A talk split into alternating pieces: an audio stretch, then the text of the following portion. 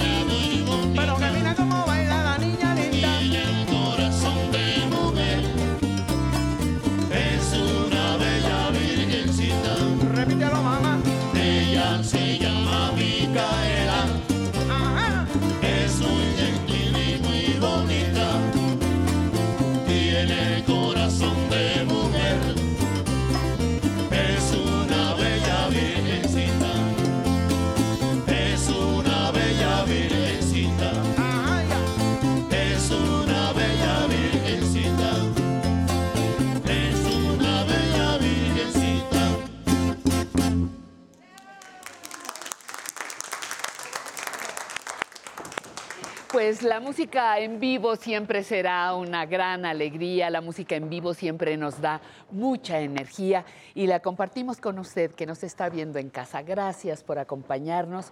Qué bueno que la señal del 11 está con usted. Hoy empezamos a aprender a envejecer, uy, con tres horas de programa y con un contenido que estoy segura le va a encantar. Mire, en la conversación, así para empezar, platicaremos sobre las viudas adultas mayores. Todo un tema. En la cocina saludable aprenderemos a preparar papas hash brown. No me pregunte qué es eso, vamos a aprender en un ratito. Nostalgia del Once, Álvaro Cueva nos platicará sobre el programa Ayúdate que tú te ayudarás nos suena, nos suena. Conociendo mis derechos, Nancy Rivera nos hablará de la pensión para el bienestar de las personas adultas mayores que acaba de iniciar otra etapa muy importante que nos siga y además tendremos nuestro cafecito mejorando mi salud, la zona tecnológica y mucha información para que juntos juntas aprendamos a envejecer. Bienvenidos, bienvenidas, comenzamos.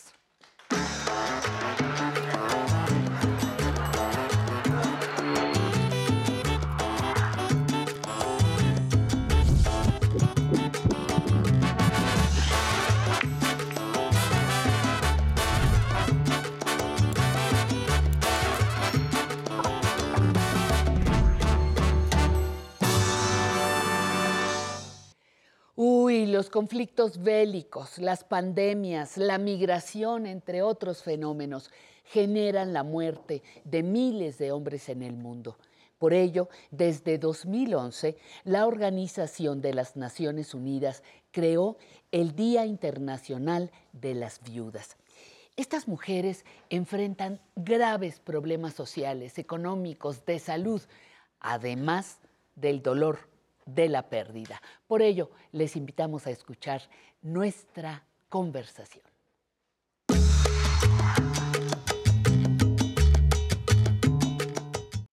Y un honor, ahora sí que nos dijo que la primera después de la pandemia, la doctora Verónica Montes de Oca, doctora en ciencias, ciencias sociales y coordinadora del Seminario Universitario Interdisciplinario de Envejecimiento y Vejez de la UNAM, el popular SUYEF, está con nosotros, encantada de que nos hayas concedido esta deferencia, eh, doctora. Y para hablar de un temazo, un temazo porque a veces es un, un, estado en el que, pues ya, se empieza a hacer invisible a muchas mujeres. Y si son adultas mayores, con mayor razón. ¿Qué nos puedes decir de las mujeres viudas? Mira, lo que pasa es que ya de por sí sabemos, Pati, tú lo has dicho muchísimas veces en este programa y lo has conversado también de toda tu carrera, ¿no? La situación de vulneración de los derechos de las mujeres, ¿no? Que eso, eso es una regla en esta sociedad que es demasiado, es patriarcal, a veces misógina, y las mismas normatividades en que estamos organizados como instituciones y como sociedad hace que las mujeres sufran mayores desventajas, ¿no? En, general. Pero si a eso le sumas, ¿no? La viudez, ¿no? La situación de viudez, se van como cascada muchos otros elementos, como la pobreza, por ejemplo, ¿no? Sabemos a nivel estadístico, por todas las fuentes de información que tenemos en el país, que las mujeres tienen menos pensión que los hombres. Sí. Que las mujeres trabajan más que los hombres.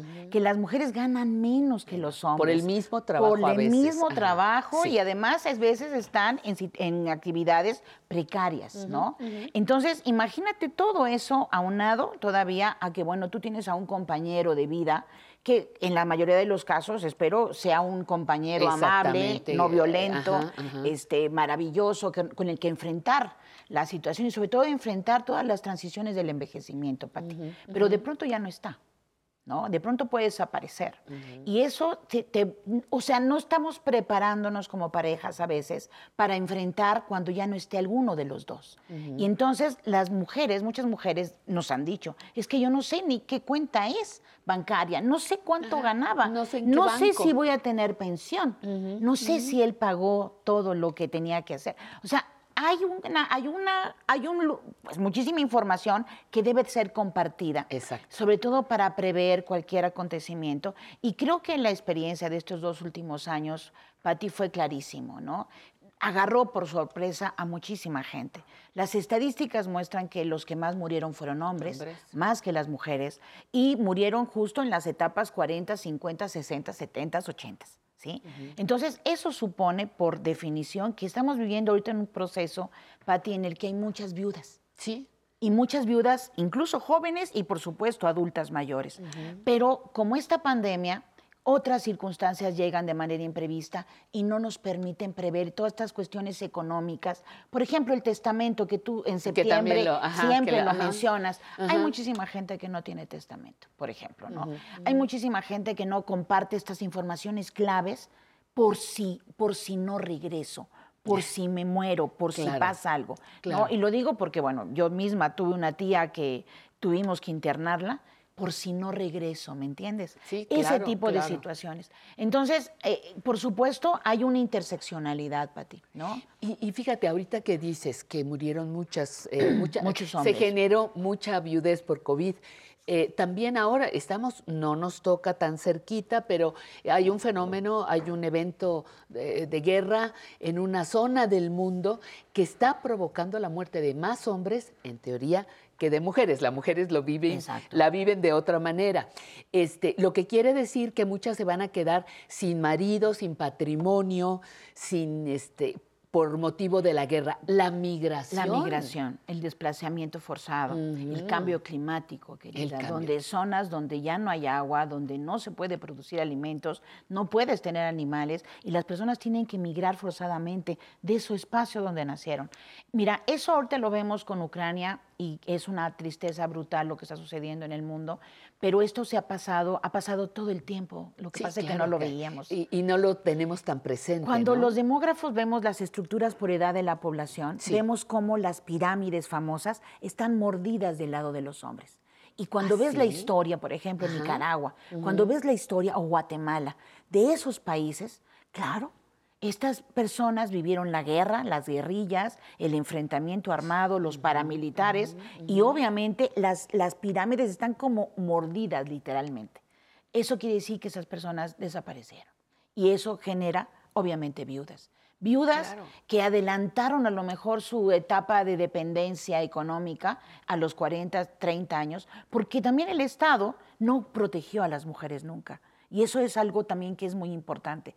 Antes de todas estas guerras, lo terrible es que el gobierno, los gobiernos no protegieron a las mujeres, ¿no? Porque, fíjate, hay una cosa que a mí me, dejaste pensando mucho con esta idea de las viudas y me quedé pensando, qué pena que también se ve el sello patriarcal en las viudas, porque tú importas porque fuiste viuda. O sea, porque fuiste, la esposa, de hombre, ¿verdad? Pero no porque eres mujer, simple y sencillamente. Porque hay muchas mujeres que no se casaron. Sí, y, o que llegan a la vejez O que se divorciaron, o que fueron abandonadas. no, ni siquiera enviudaron, fueron abandonadas. Y viven la misma situación de vulnerabilidad, de pobreza, de, ver qué van a hacer, e incluso en etapas muy tempranas de la vida, no nada más en la vejez. Entonces, tú te imaginas de los 30, 40 años, vivir otros 40, 50 años en situación de vulnerabilidad posiblemente no llegues a la vejez. Y muchas se quedan con hijos. Cuando tú me dices viudas de 40, 50, sí se quedaron. Exacto. Si tuvieron hijos, se quedan con hijos pequeños a los que tienen que por los que tienen que responder. Entonces, fíjate, yo me quedé pensando, qué bueno que aluden a las viudas, porque es un fenómeno brutal en el mundo, ¿no? Leíamos 258 millones de viudas en el mundo, de los cuales la mitad son niñas, porque hay un patrón ahí también monstruoso. Fíjate, lo que pasa es que en muchas comunidades, en muchos países del tercer mundo o de países de bajos y medianos ingresos, como se les dice ahora, ¿no? Son las niñas las que son vendidas también a adultos, incluso a personas muy grandes, una brecha de generacional brutal. Y son vendidas o son tramitadas para conseguir alguna situación. Hay un tema muy, muy fuerte ahí en el mundo. Y claro, estas personas a veces mueren porque es, son mucho mayores, a veces 50 años mayor que la misma niña. Y claro, esa persona tiene más probabilidad de morir. Entonces, hay muchas niñas que se quedan viudas y que desgraciadamente viven todos los estigmas que te puedas imaginar de sus determinadas culturas. No sé si se sigue Caso del Congo, eh, eh, Nigeria, la, India. Absolutamente. Que las encierran, ya se ya enviudó usted, pues le toca, pero tengo 12 años, pues a guardarla, ¿no? Le toca y no vuelve a salir como cárcel. Exactamente. Entonces, eso, eso, esa es una transición bien importante, la viudez, pero de pronto me quedé pensando, ¿por qué? ¿Por qué señalar la viudez? Porque es otra vez establecer el sistema patriarcal, ¿no? Tú vales porque fuiste la esposa de, no porque eres mujer, tan bueno, sencillo. Acuérdate, en, eh, todavía yo creo que nuestras abuelas, la, tuya y la mía, pero eran la señora viuda de. de así se ponía mi abuelo. Así se ponía mi abuela, exacto. ¿No? Hasta viuda de Sánchez, viuda de. Oh, ya se murió, sí, pero fui su Fui viuda, exacto. ¿No? Eran viudas sí, Pero fíjate que detrás de todo eso, y por eso la interseccionalidad es tan importante, porque las mujeres parecemos propiedad de. ¿No? Entonces, la viuda de o la esposa de pareciera que somos propiedad. Y eso es, una, es un retroceso brutal, le pareciera que estamos en el siglo XVIII, XIX. ¿no? Y hoy en día, pues a tal grado que Naciones Unidas tiene que llamar la atención sobre estas viudas. Exactamente. Es, me parece una cuestión tremenda, pero yo apelaría a que tenemos que cambiar este sistema social que vivimos y darle realmente a las mujeres todos sus derechos para que ellas en cualquier tramo de su vida y puedan a lo mejor enfrentar cualquier, circunstancia, lo hagan con igualdad y puedan ejercer realmente una vida plena. Eh, en el caso específico de la viuda adulta mayor, ya los hijos volaron, eh, pero también... En hay- teoría, eh, en teoría. la adulta mayor a veces eh, no hereda, heredan los hijos y ella no. Eh, no, Eso tiene, tremendo. no tiene jubilación porque la adulta mayor de hoy, casi la gran mayoría fueron amas de casa. Eso tocaba en la mitad del siglo pasado. Así es. Entonces, Pero tendría que tener pensión por viudez. pero tendría que... ¿Estás de acuerdo? Y pues por y ahí... tendría yo- que tener derecho también a recibir los usufructos de la herencia que reciben. este, en el campo Ajá. y en la ciudad, muchas veces los mismos esposos dejan a los hijos como al cuidado de la madre. la mamá, ¿no? ajá, sí. Y muchas veces no sucede así. Sí, dejan al cuidado de la mamá, pero ahí te guardo y y como ya eres adulta mayor, por eso digo, estamos Eso más es. vulnerables. Mucho más vulnerables. Se, se acumulan las desventajas, Pati, ¿no? Porque eres mujer, porque eres Es viuda vieja. y porque eres vieja. Ajá. ¿no? Y si eres disca- si tienes una discapacidad, Ah, claro, aún peor, claro. o una enfermedad. Entonces se acumulan las desventajas en las Sí. condiciones de las mujeres. Y eso es lo que, lo que, de- independientemente del esposo, independientemente, las mujeres tienen derechos, tenemos derechos que tenemos que defender.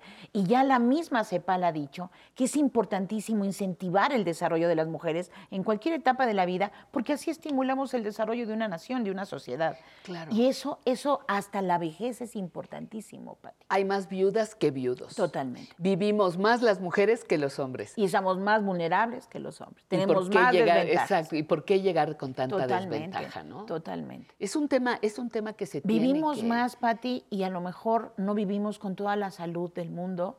Y fíjate, la- el acceso incluso a los sistemas de seguridad social, al- a la atención médica, también ahí hay misoginia, hay maltrato hacia las mujeres, de por sí a las viejas en general, viejas y viejos, pero luego a las mujeres igual.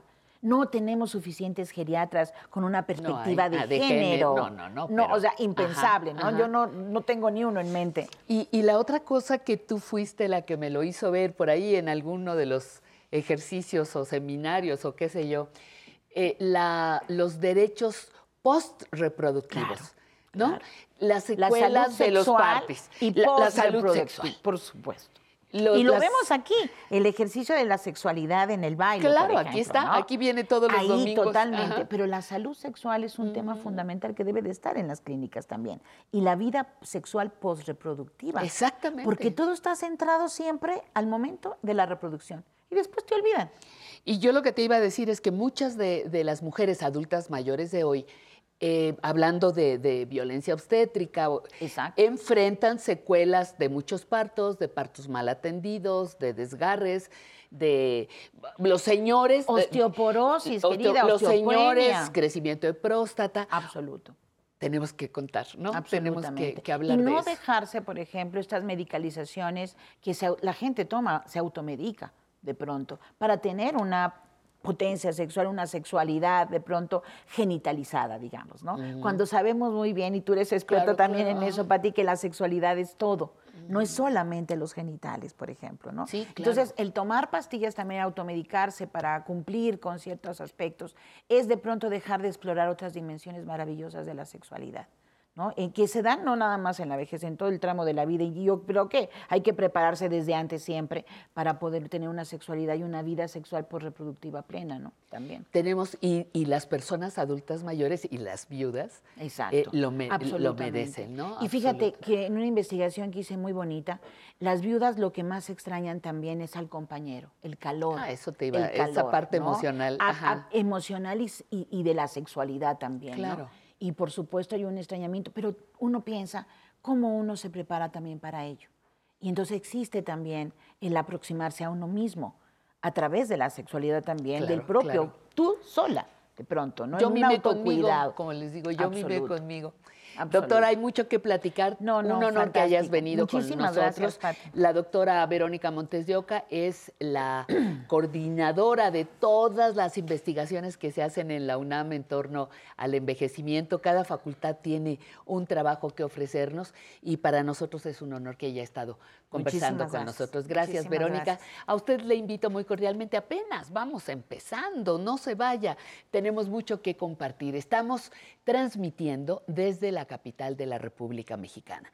Este es el 11 y nuestro programa se llama Aprender a Envejecer. Volvemos.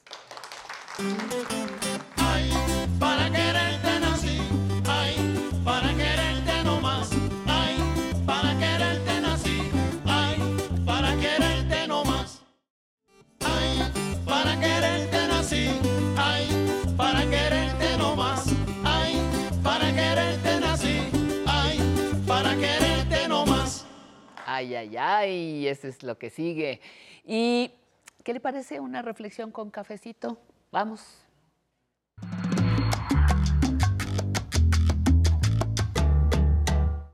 Todavía podemos decir buenos días, ¿verdad? Fíjese, el cine, desde que nació, se convirtió en la fábrica de sueños. También le conocemos porque le llaman el séptimo arte. Ha tenido diferentes funciones a lo largo de la historia, pero hoy nos interesa como un medio para comunicar la nueva imagen de las personas adultas mayores. Sara García, Prudencia Gritzel, Joaquín Pardavé o don Fernando Soler, actorazos del cine mexicano, dejaron precisamente en cada película imágenes y personalidades de viejos y viejas de su época, los 30, los 40, los 50 del siglo pasado. Sin embargo, hoy tenemos otras presencias, tenemos otras necesidades, hombres y mujeres viejos que vivimos más y necesitamos un cambio de paradigma. Estamos llegando a los 100 años de vida. Entonces le pregunto, ¿usted cree que podremos tener un solo y único amor de la vida viviendo 100 años? ¿Cuántas vidas podremos tener si estamos llegando a la centuria? Muchas de las nuevas producciones cinematográficas hablan de volvernos a enamorar en la adultez mayor. Hablan de la vida sexual, de los dilemas ante la eutanasia y el suicidio asistido, de la necesidad de una cultura de los cuidados. Y ahí están Elsa y Fred, Amor, Salir del Closet, la, balada del Narayama y más recientemente una que todavía anda circulando por ahí en alguna plataforma, 100 días con la tata o con el diablo entre las piernas, que es una mexicana fantástica. Los nuevos argumentos cinematográficos ya no nos presentan necesariamente como seres olvidados, llenos de dolor y sufrimiento, sino como personas con futuro y esperanza, con el reto de vivir años con calidad de vida, sin conocer la receta. Las personas mayores estamos inspirando documentales, series, pero lo más importante, no se le olvide, es que ¿Usted? ¿Sí? ¿Usted que me está viendo allí? Usted es la estrella de su propia película. Gracias. Música, por favor.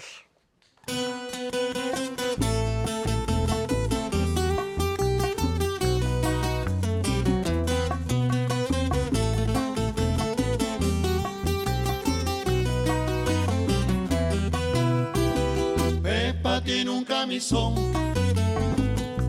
camisón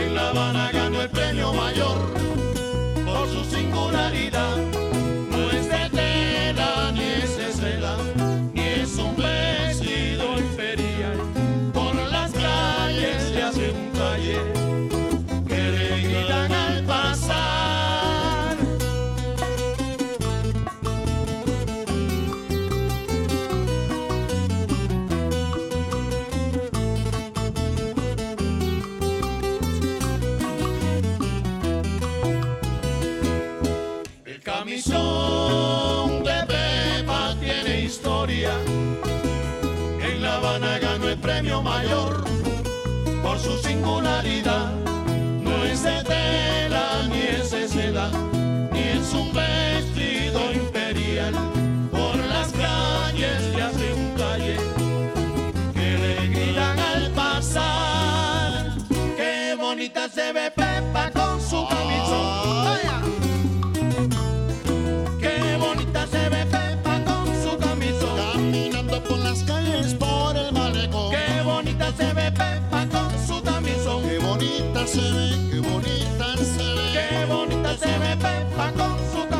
Pasando por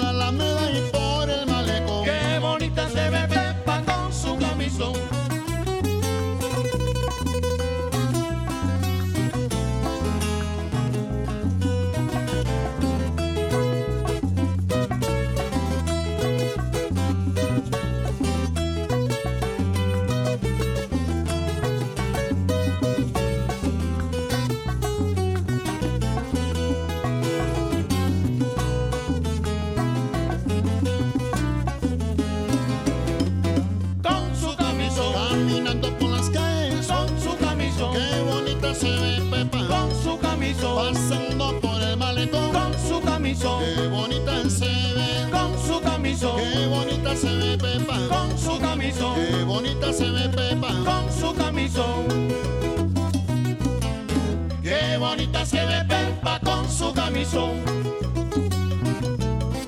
Qué bonita se ve Pepa con su camisón. Qué bonita se ve Pepa con su camisón. Qué bonita se ve Pepa con su camisón. Gracias. Ay, qué gusto, qué gusto nos da que esté usted aquí, aquí en este su programa Aprender a Envejecer. Ahora le invito muy cordialmente a ver la siguiente sección, le va a encantar.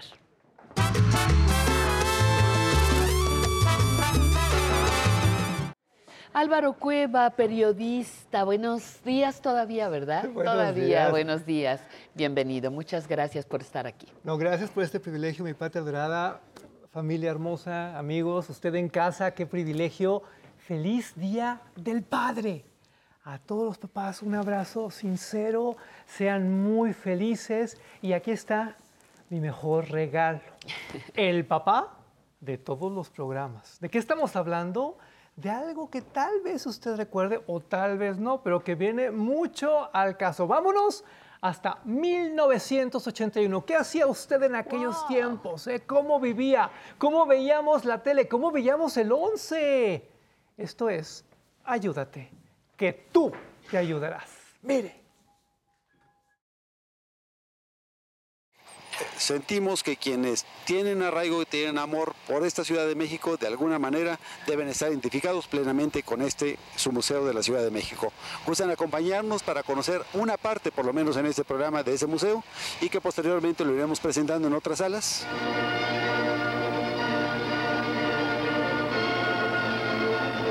Ahora nos encontramos en la sala en donde se explica la formación geológica de la cuenca del Valle de México. El valle en el que se asienta la Ciudad de México es una cuenca hidrográfica formada hace aproximadamente un millón de años.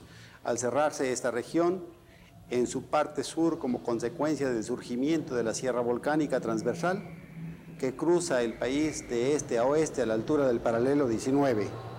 Esto originó un, lago de grandes dimensiones anterior a la aparición del hombre y cuyos vestigios fueron los lagos históricos que conocieron los conquistadores en el siglo XVI. Por otra parte, se hace constar aquí en una placa que al plegarse los sedimentos marinos hace 50 millones de años emergió del mar gran parte de México, iniciándose un periodo volcánico. Esta actividad fue especialmente intensa en el área de la cuenca de México y en los valles de Puebla y Toluca. Ah, ¿De dónde sacaste esa serie? Eso es una curiosidad A maravillosa. Y, y te juro, Pati, es como el papá de todos los programas. Mm, Les voy a explicar. A mí me interesa mucho, sobre todo cuando hablo con las nuevas generaciones, explicarles que nada de que todo se inventó el año pasado, nada de que todo se inventó en YouTube. No. Hay Todo medios. está en YouTube. Hay medios, medios públicos con una historia increíble como el 11 y seguramente ustedes ven la programación hoy y dicen, claro, es que hace 10 años, hace 20 años. No, no, no, esto tiene una larga historia. Lo que acabamos de ver, este programa en general es un poquito como de todo, que todos amamos, pero en 1981. Y así como hoy en De Todo, de repente nos vamos a un museo, de repente por acá, este señor hacía cosas padrísimas y si no me creen, vean por favor el nivel de invitados. Aquí está. Estamos ahora en el Partido Mexicano de los Trabajadores. Ya hemos presentado los partidos que ya están reconocidos oficialmente. El Partido Mexicano de los Trabajadores no lo es. Pero vamos a ver por qué y qué causas impulsan a la creación del Partido Mexicano de los Trabajadores. Para ello estamos con el ingeniero Alberto Castillo, luchador muy destacado de estos tiempos de las filas de izquierda, quien es presidente del Comité Nacional del Partido Mexicano de los Trabajadores y quien nos va a hacer favor de decirnos qué es el PMT, a qué aspira y cómo funciona en general. Tiene la bondad, ingeniero. Sí, el eh, Partido Mexicano de los Trabajadores es eh, un instrumento de lucha de precisamente todos aquellos que viven de vender su fuerza de trabajo por un salario. Eh, es un instrumento en formación, eh, no solamente porque no tiene el registro oficial, sino porque queremos que sea construido por el pueblo trabajador mexicano. Esto es, el Partido Mexicano no es un lugar en donde se resuelven los problemas de la gente, es un lugar en donde la gente trabajadora puede eh, organizarse para resolver sus problemas fundamentales de supervivencia. ¿Cómo ves, Pati? Pues a mí me encantaba don, don Eberto Castillo, que era, antes que político, un ser humano, pero tenía de qué vivir, tenía una carrera, era no un político solamente que tiene que vivir de ser político y lo que esto signifique, sino que era un hombre con una trayectoria dentro de la ingeniería muy importante de la que obtenía muchos de sus ingresos. Eso se me hace que lo hacía diferente. No, y lo diferente. Entre muchas otras También aquí es esto. Dese cuenta usted que en 1981 el gobierno estaba representado por cierto partido, este señor representaba otro. ¡Qué apertura para aquel momento que hoy decimos que, bueno, estaba lleno de censura y de control! Para nada. Aquí siempre, siempre se han puesto todas las cartas sobre la mesa y siempre se han hecho programas como Ayúdate, que tú te ayudarás. Mire. Seguramente a usted, como a cientos de miles y no a millones de capitalinos, les interesará saber cuáles son los cultos y los rituales que se llevarán a cabo esta Semana Santa a partir del próximo Domingo de Ramos en el Sagrario y la Catedral Metropolitanos. Gusta pasar a que nos digan los padres que están encargados de estas oficinas cuáles serán esos cultos. Comenzamos la Semana Santa el Domingo de Ramos se llama de Ramos porque Jesucristo entró, entró triunfante a Jerusalén montado en una burrita, como estaba anunciado por los profetas. Y la gente cortaba ramas, palmas, como vemos aquí en estas imágenes, y lo recibieron con gloria, quitándose sus mantos y poniéndolos a su paso. Eso significa el triunfo de Cristo, que a través de su cruz, de su pasión, llegaría a la gloria de su resurrección, que sería rescate para toda la humanidad. En catedral, aquí anexa al sagrario, la bendición de ramos va a ser a las 9 de la mañana. Únicamente se bendicen los ramos dentro de esa celebración porque tienen un significado dentro de la liturgia de la celebración de este domingo. A las once y media será aquí en esta parroquia del Sagrario para las personas que gusten. Esto podría ser un poco el origen de nuestro sacro y profano de hoy, que es maravilloso, pero a ver, le pregunto, examen de crítica de televisión, ¿cuál es la nota? ¿Qué es lo relevante de lo que acabamos de ver? 1981. En aquella época, bueno, el tema laico era muy fuerte, era muy escabroso que la religión entrara a los medios, sobre todo a los medios públicos, y había que hacerlo así como usted lo acaba de ver, con dignidad, con respeto, con distancia y atendiendo las necesidades que también suelen ser espirituales de un pueblo como el mexicano para que vea todo lo que hay detrás de estas imágenes, más allá de la parte técnica, más allá de la nostalgia. ¿Y qué me dice de los conductores? Observe. Ahora vamos a dar un perfil, un bosquejo de un grupo de mexicanos que piensan viajar al extranjero. Nos vamos a acercar a ellos. ¿En la onda su nombre? Norma Margarita Soto Sandoval. ¿Qué anda haciendo por aquí? Ando arreglando mi pasaporte porque pienso ir a estudiar a Londres. ¿Qué va a estudiar hasta allá? Inglés nada más, a perfeccionar el inglés unos seis meses, pues para que me abra las puertas para seguir adelante. Oiga, ¿usted qué hace aquí en México? Trabajo ¿En dónde? en el sistema alimentario mexicano. Ah, muy bien. ¿Y este se realiza usted? ¿En- ¿Tiene alguna profesión? Soy secretaria ejecutiva, por eso pienso estudiar inglés. Me gustaría mucho ser intérprete alguna vez, si se puede. Esto es, es una forma de proyectarse dentro, ya, de- dentro de su actividad que ya desarrolla. Así es, así Ajá. es. ¿Y actualmente se realiza como secretaria ejecutiva? Sí, estoy en una dirección muy bonita que se llama Dirección General de Comunicación Social. Es la que se dedica a todos los campesinos a promover para que ellos puedan este, tener así que la alimenta- tener su alimentación básica. Ya ve que hay mucha desnutrición en México, entonces estamos haciendo el cuadro básico de alimentos. Qué cosa tan más hermosa de entrevista. Es que adoro esta, esta espontaneidad, este contacto con las audiencias, el entregarles el micrófono, entregarles las cámaras desde aquellos años y tengo que decirlo públicamente, yo le perdí el rastro a Javier González Bata. Si usted lo conoce, ojalá esté vivo. Si usted conoce a su familia, un abrazo cariñoso para todas, para todos, porque qué bonita manera de vincularse con las audiencias, de vincularse con la gente y poner a esta señorita al mismo nivel que un Eberto Castillo, al mismo nivel que un sacerdote, para que entienda la diversidad y para que entienda el origen de las cosas. Eran los tiempos también donde Cristina Pacheco, aquí nos tocó vivir. ¡Qué sexenio! ¡Qué dirección! ¡Qué visión! Observe. Habíamos escuchado que la Casa de los Amigos se dedica a hacer obras de carácter benéfico para los grupos sociales, si no muy grandes, pues sí de cierta consideración. Y eso nos trajo precisamente en esta ocasión, en este Ayúdate que tú te ayudarás, a tratar de saber por qué y cómo se dedican a hacer este tipo de actividades. Tienen la bondad, señor Cova, de decirle al público de Canal 11 qué es la Casa de los Amigos. Con mucho gusto, señor González Bata. Eh, la Casa de los Amigos es una asociación civil que fue originada por los cuáqueros mexicanos. Eh, las finalidades principales de la Casa de los Amigos es ayudar en el mejoramiento de la calidad de la vida humana. Para eso tenemos eh, lo que llamamos Comité de Servicio de los Amigos, que es el órgano de acción de la casa, que realiza varias actividades. Su servidor es el director del Comité de Servicio de los Amigos.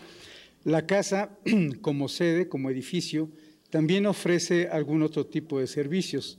Tenemos un local donde jóvenes mexicanos se reúnen eh, dos o tres veces por semana. Eh, la oportunidad también de intercambio con jóvenes de otros países se puede dar en este mismo local. Tenemos una biblioteca al acceso de, del público. Otro que se llama. En aquellos tiempos, es que un- es imposible ver estas imágenes y que no Y vaya- que no, hombre, y que no nos acordemos de cosas y que no nos cuestionemos. Pero ¿qué ibas a comentar de, de esta Para de los nosotros, cuáqueros? Sí, para nosotros en 2022 es muy común ver causas sociales, es muy común ver fundaciones por aquí, fundaciones por allá. Ok, en 1982, por supuesto, esto no se usaba. Por supuesto, las causas sociales eran una cosa como muy ajena al mundo de los medios de comunicación y era imposible, inimaginable suponer que una televisora tuviera una fundación para lo que fuera, lo que fuera. Aquí, en este programa, por eso se llama Ayúdate, que tú te ayudarás. Bueno, desde entonces tuvieron la visión de darse cuenta de lo que estaba pasando y observar y producir contenidos como este. Ahora quiero que vea lo que vamos a presentar porque es un remate, yo creo que de oro, con otro gran personaje. Agárrese fuerte. Aquí está. Tiene la bondad de don Valentín de decirle al público de Canal 11, platicarle un poco desde, sus, desde su infancia, dónde nació y dónde hizo sus primeros estudios. Yo nací el 14 de febrero de 1904 en la ciudad de Monterrey, Nuevo León, hijo de una familia de pequeños comerciantes. A la edad de cinco años, mi madre nos trasladó a, Mon- a Torreón, Coahuila. Allí, en plena guerra civil, cursé mi instrucción primaria. Participé en los tumultos contra el hambre y por el saqueo de los almacenes donde se acumulaban las mercancías mientras la gente estaba hambrienta. ¿En qué edad fue eso? Cuando tenía 7, 8 años. Desde entonces, ah, se inició, Eh, se inició pronto usted. Ah, en 1913-14, tenía yo 9 o 10 años, participé en una marcha encabezada por Villa para ir a saquear unos almacenes de los Lozano, llena de mercancías. ¿A verdad? Qué ¿Cómo le quedó el ojo? personaje, Sí, sí, sí. Y es que es maravillosa, insisto, esta apertura. Yo creo que aquí también podríamos hablar del origen de Conversando, podríamos hablar del origen de muchas cosas, pero sobre todo del reconocimiento a todas las ideologías. Gracias, Pati, por este privilegio. Feliz Día del Padre una vez más. Nos vemos la próxima semana. Muy bien, muchísimas gracias. Álvaro Cueva, gracias a usted por estar con nosotros. Vamos a unos mensajes. Volveremos, amenazamos con regresar. No se vaya.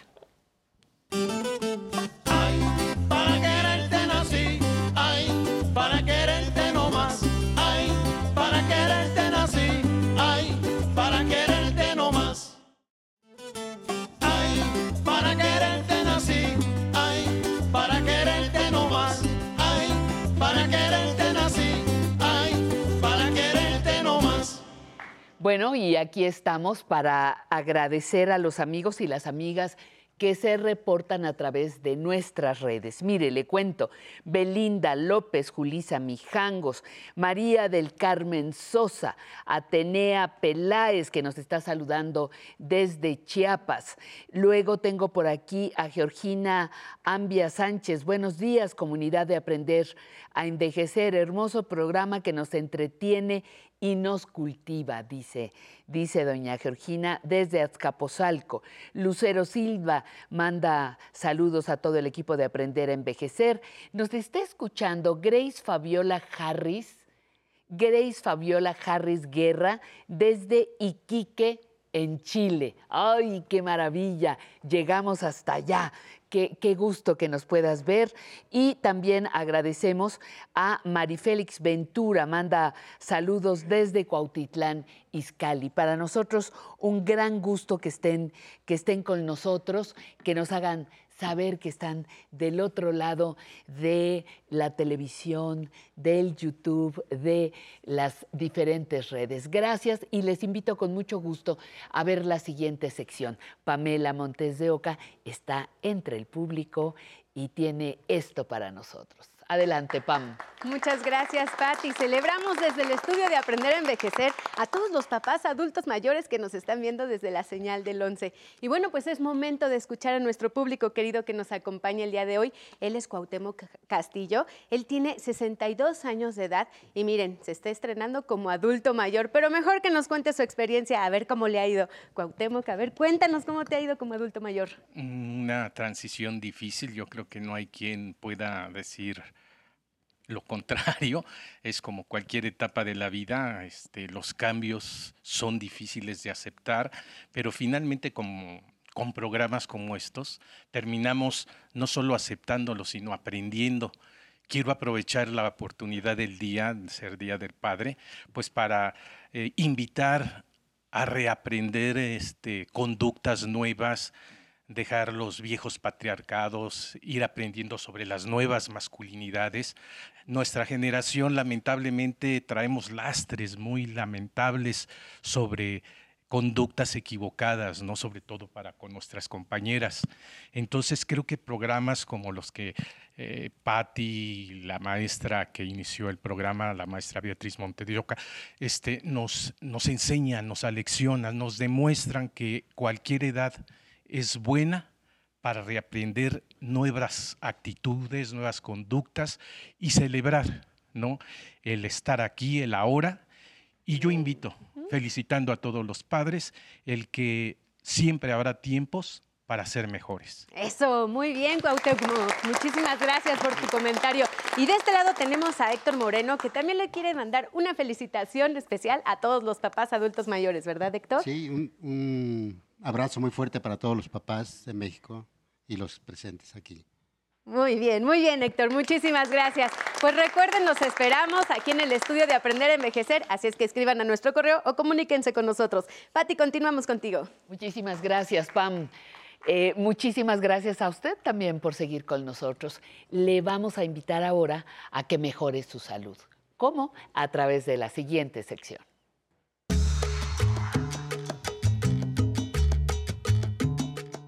Pati, queridos amigos que nos acompañan hoy a mejorar nuestra salud, pues quiero presentarles al doctor Jonathan Colin Luna. El doctor es neurólogo vascular y además es coordinador de programas médicos, División de Excelencia Clínica y Coordinación de Innovación de la Dirección de Prestaciones Médicas del IMSS. El doctor viene a platicarnos de un tema que nos interesa absolutamente a todos, que es cómo saber que tengo algún tipo de deterioro cognitivo. ¿Cómo saber que estoy perdiendo la memoria o me están fallando esas facultades mentales? Bueno, pues vamos a aprender con el doctor el día de hoy. Bienvenido, Jonathan. Hola, muchas gracias. Pues a ver, platícanos un poquito. Primero, defínenos qué es esto del deterioro cognitivo. Es el deterioro de la función mental, que puede ser las capacidades intelectuales o el comportamiento y deterioro pues eh, se debe precisamente a que eh, es un proceso de desgaste de la capacidad eh, en, las funciones mentales y puede clasificarse con base en su grado, puede ser algo leve o puede ser algo mayor, también conocido como demencia. Sin duda es un tema que nos preocupa muchísimo, incluso cuando somos personas jóvenes. ¿Cómo nos damos cuenta que estamos teniendo este, este deterioro? Traemos puntos clave. Bueno, primero que todo, es muy frecuente que las personas adultas tengamos olvidos como resultado de nuestro estado de ánimo, el estrés psicológico de todos los días. Pero este tipo de olvidos, eh, al eh, tener una pista, podemos este, eh, recordar con facilidad. Sin embargo, cuando los olvidos son cada vez más frecuentes o más graves, esto indica que requerimos atención médica para verificar algún proceso. Entonces, en resumen, el deterioro de la memoria es algo que indica deterioro cognitivo. También algunas personas que tienen estos procesos eh, presentan cambios en la conducta, muy acusados, muy importantes, y que están relacionados con una serie de enfermedades. Entonces sería otro punto. El otro eh, implica a las personas que se pierden en los espacios cerrados como el hogar o los espacios abiertos, por ejemplo en un estacionamiento al buscar tu auto regresar de, este, de alguna Híjole, yo cada vez que voy pierdo el carro, tengo que sacar una foto para saber en dónde está. ¿Eso es de alarma?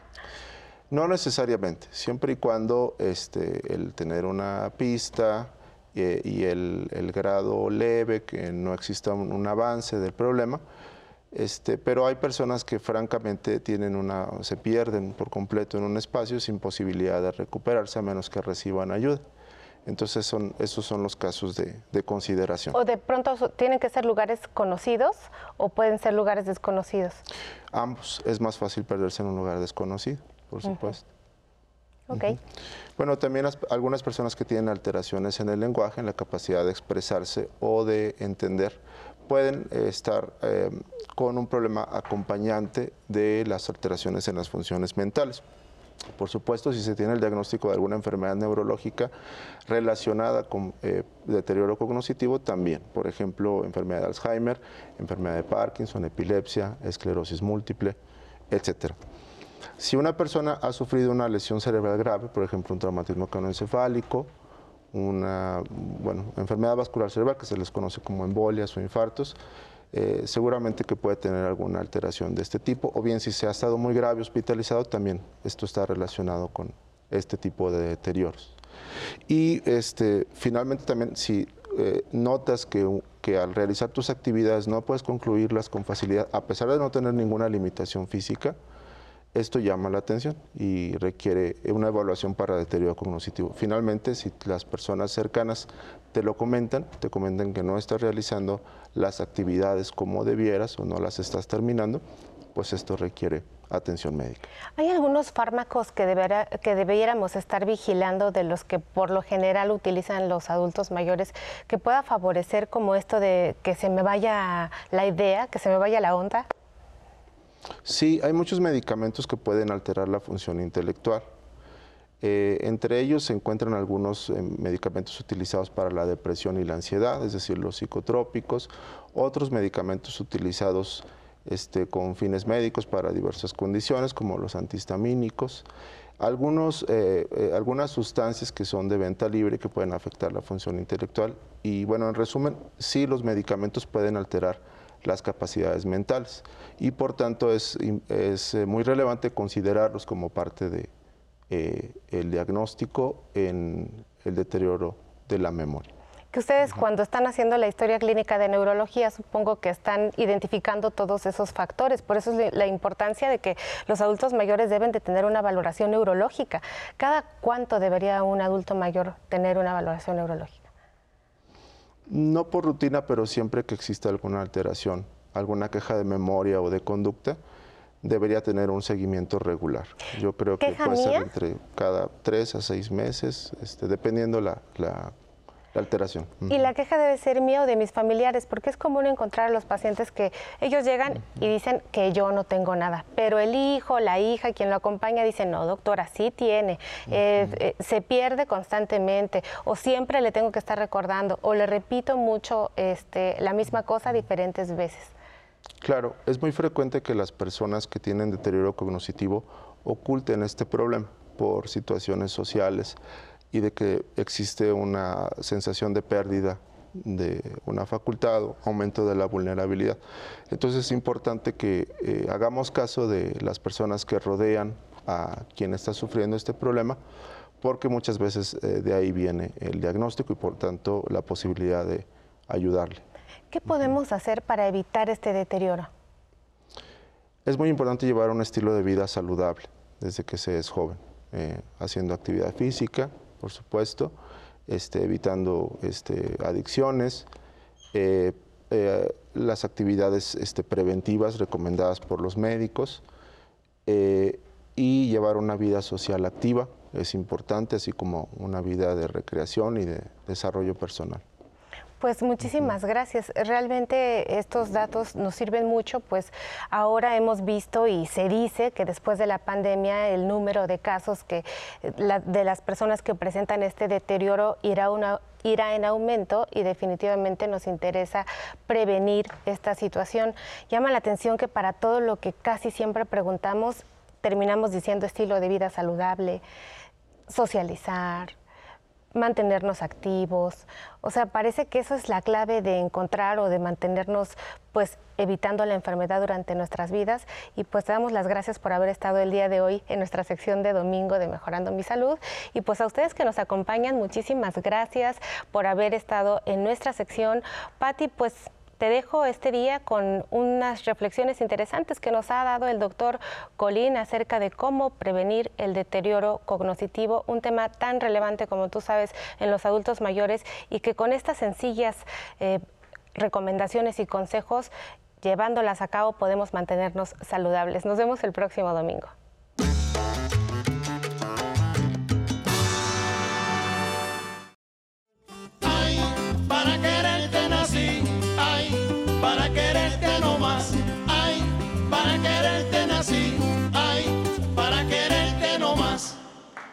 No más para quererte, nací.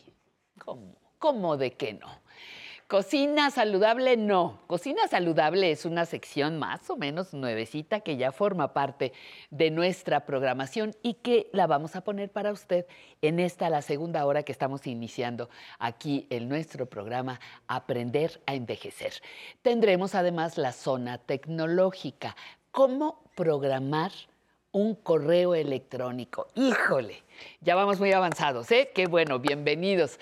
La entrevista estará ese gran actor, de verdad, un, tipo sensacional, Arturo Beristain. Nos recibió en su casa y le vamos a pasar unos fragmentos de lo que fue esa, esa esa entrevista. Y ahora vamos, por supuesto, con una que le va a dar muchísima información muy buena, muy valiosa, conociendo mis derechos.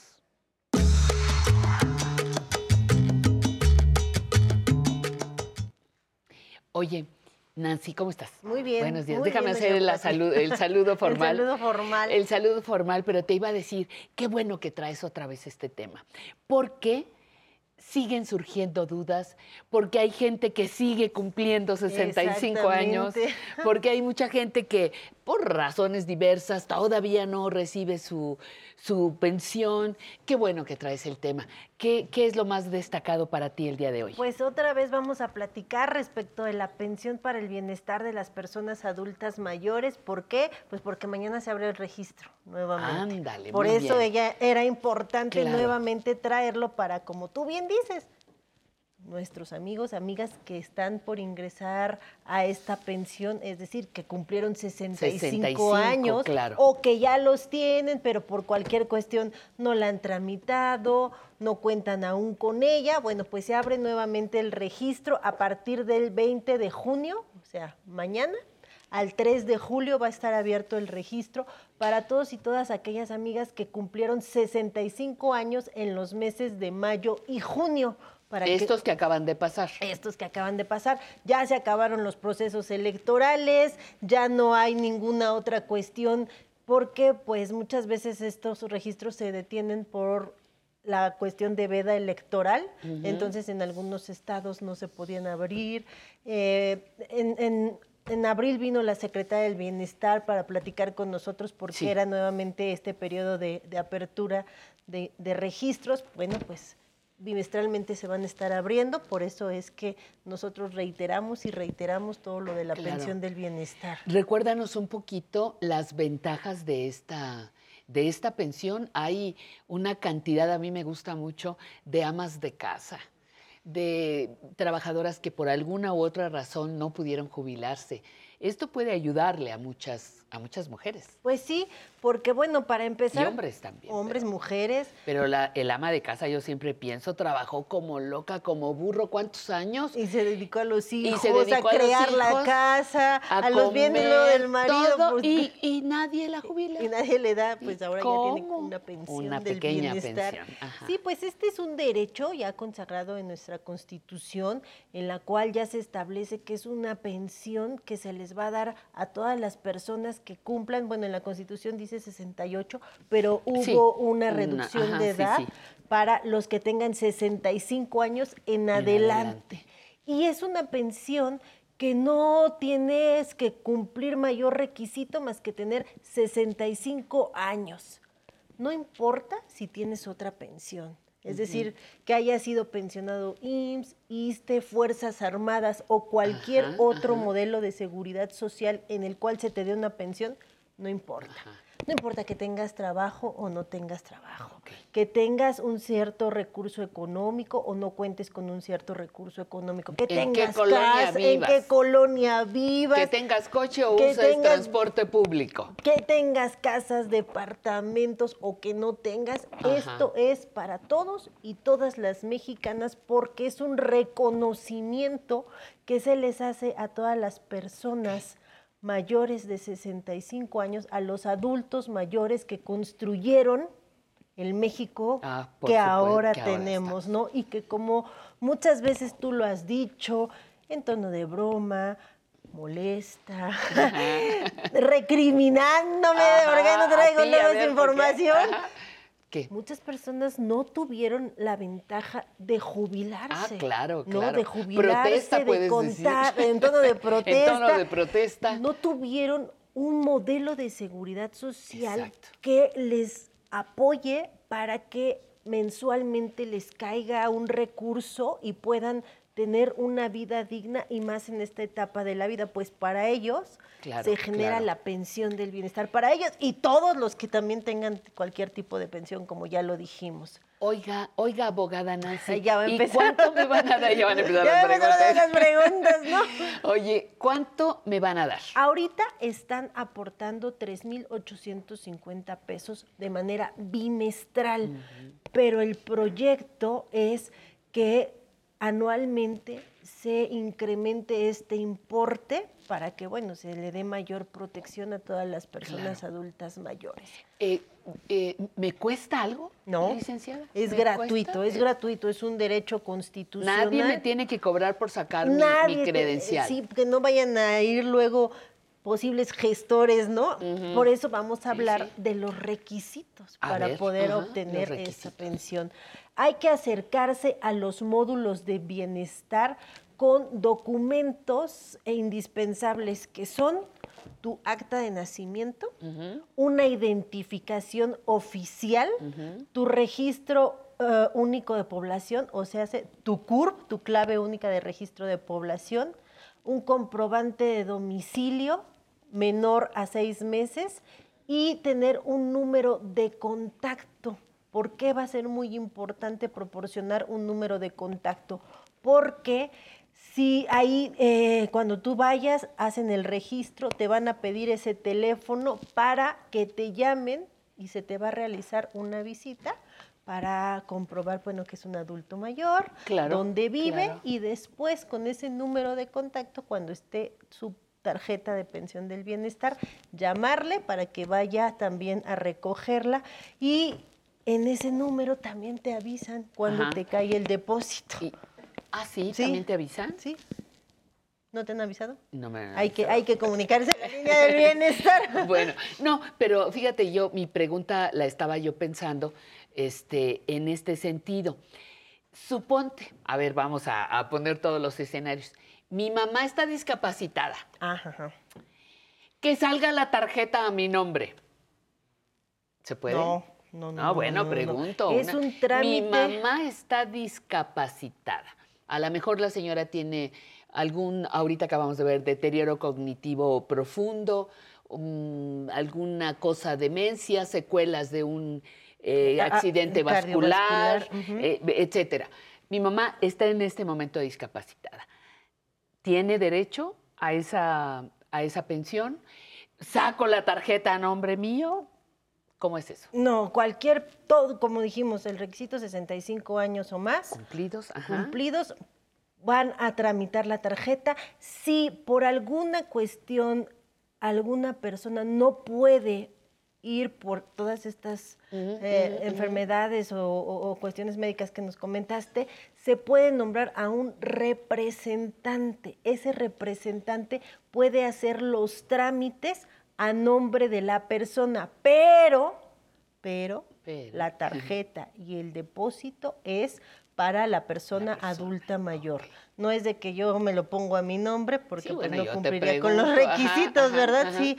Y en caso de duda, pues hay que acercarse a la, a la línea del bienestar, a la página del bienestar, que están apareciendo los teléfonos en pantalla, los datos, para que se me perdió la tarjeta, no me ha llegado el depósito, eh, eh, en el banco me dicen que no, o, o alguna persona la está utilizando a mi nombre, bueno, pues todas esas cuestiones se pueden ir a manifestar en la línea del bienestar Ajá, para ajá. que la persona adulta mayor no se quede sin el recurso ni sea vulnerada por alguna situación como estas, porque no faltará, no Claro, faltará que claro, alguien... Y, y luego, fíjate, la otra cosa, eh, uno puede vía telefónica también consultar su saldo para que no vayas a comprar medicamentos, el súper o lo que tú Y quieras "No hay". y con que sí salgas con el numerazo, ¿no? Entonces puedes consultar tu saldo también, cosa que está muy, muy bien para, para llevar un orden. Te, te informan lo que entran, tú sabes lo que sale y puedes llevar un orden de ese ingreso. y nadie te va a estar ahí moviendo tus finanzas ni distrayéndote el recurso, ¿no? Exactamente. Oye, eh, Nancy, igual para hombres, mujeres, cualquier persona, si son personas extranjeras ya con nacionalidad mexicana, eh, también pueden hacerlo. También ellos pueden tramitar la pensión del bienestar. Hay que acudir a los módulos y eh, la Secretaría del Bienestar siempre decía, casi no me preguntan eso, pero también los extranjeros que tengan 65 años y que estén residiendo en el territorio nacional pueden, pueden ir a tenerla. solicitar. Muy bien. Pues tenemos ahora sí más preguntas, del público. público. Adelante, Pamela, ¿con quién estamos? Señora, buenas tardes. Días, días. Ajá. Pues muy importante. Sí. Dicen que los sindicatos manejaron un amparo a cierta población para que se mantuviera la pensión anterior del décimo transitorio. Sí es cierto que se puede demandar y tener ese derecho, o se va a perder aunque salga la modalidad de Afores. Correcto. Esto es para la pensión. Del ISTE. Eh, muy importante, hay que verificar si usted, porque me imagino que ahora estaría en el régimen de Afore, pero hay que verificar si usted como trabajadora nunca firmó algún documento en el cual usted daba su consentimiento para que administraran su pensión a través de Afore. Si usted no otorgó ese consentimiento, puede recibir la pensión en la modalidad anterior y si indebidamente la pusieron como ahora que su pensión se le administre por Afore, sí puede presentar una demanda, puede acudir a las Procuradurías Federales de Defensa del Trabajo para que ahí la asesoren gratuitamente y ver de qué manera puede interponer esta demanda para que se le respete el derecho de que usted mantenga su pensión de la modalidad anterior y no sea administradora, no sea administrada a través de una FORE. Pero hay que verificar, haga memoria, recuerde bien, si no aceptó usted que se le haya inscrito en la nueva modalidad. Muchas gracias. Muy bien. Pues, es que cada eh, rato preguntan y preguntan, hay que actualizarse, mi Pati. no, por eso te iba a decir, es así que son preguntas. Muchas gracias, Nancy, por haber estado con nosotros.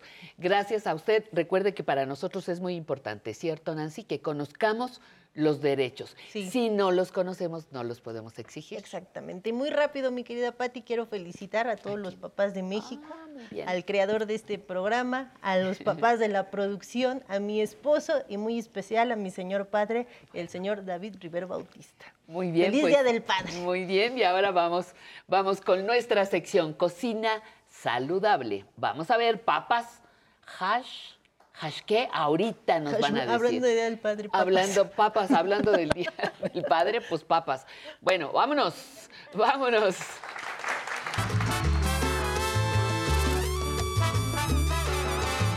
Buenos días, amigas y amigos de Aprender a Envejecer.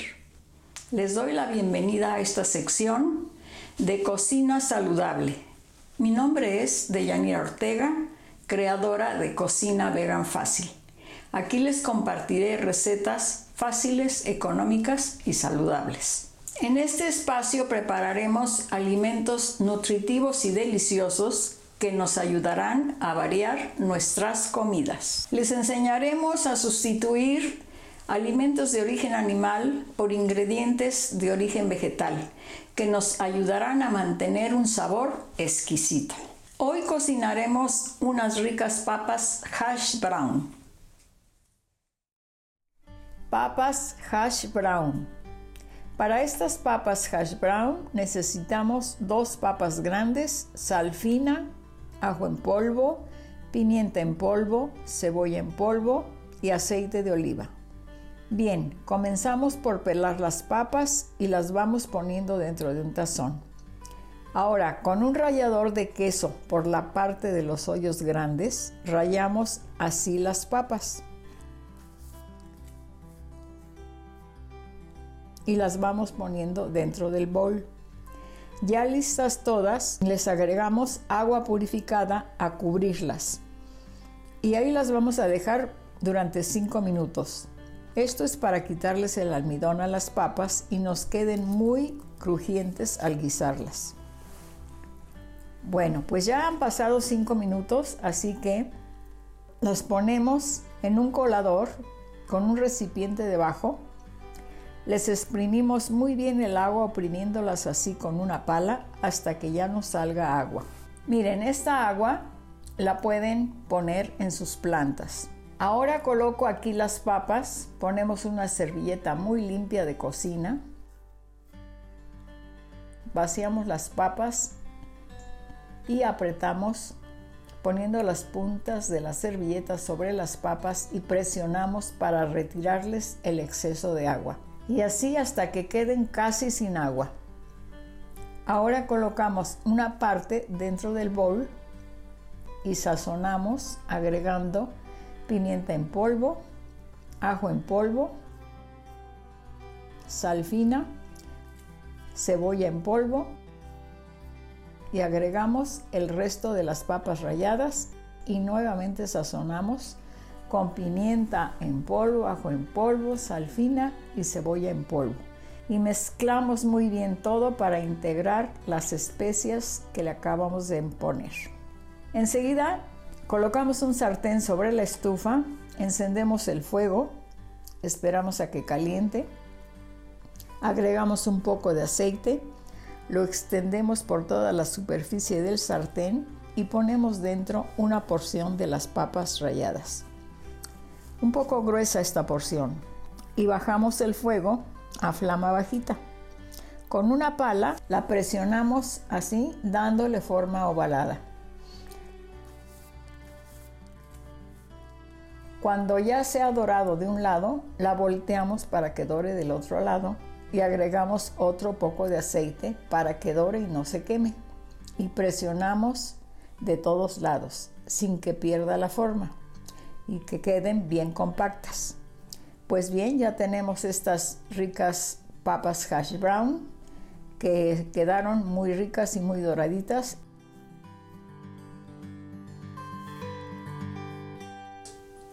Muchas gracias amigas y amigos por acompañarnos hoy en esta su sección Cocina Saludable.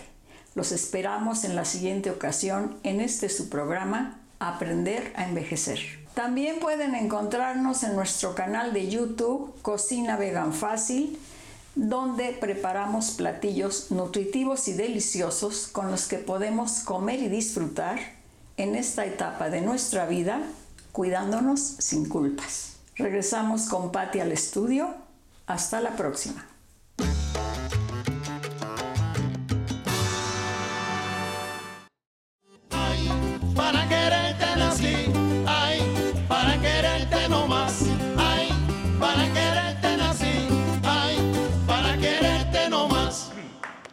Zona tecnológica.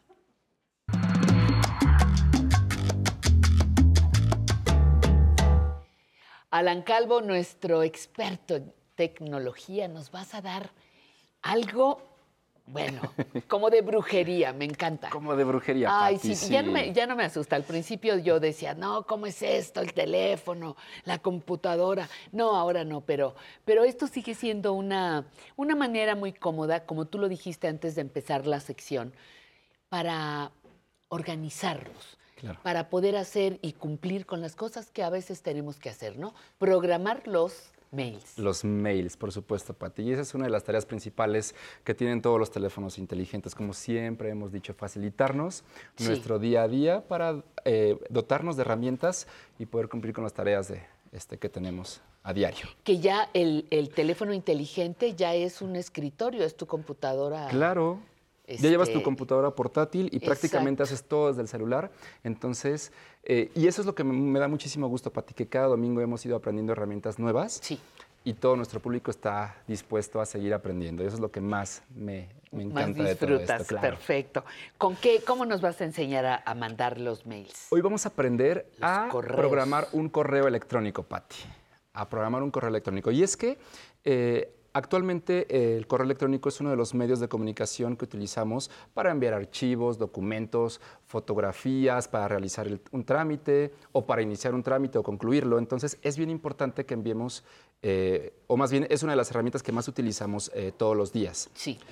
Y en ocasiones, Pati, si son como yo, que se me olvidan muchas cosas de repente, que O tenemos como tantas yo cosas que en hacer. la cabeza, ¿no? Sí, que, que de repente dices, tengo que mandar un mail y de repente tenías que mandarlo a las 8 de la mañana y son las 5 de la tarde y te vas acordando hasta esa hora y dices, ¡ah! Y entras en pánico, ¿no? Entonces, eh, hoy tenemos esta herramienta que es programar un correo electrónico en Gmail para poder este, marcar la fecha y la hora exacta para enviarlo en tiempo y forma.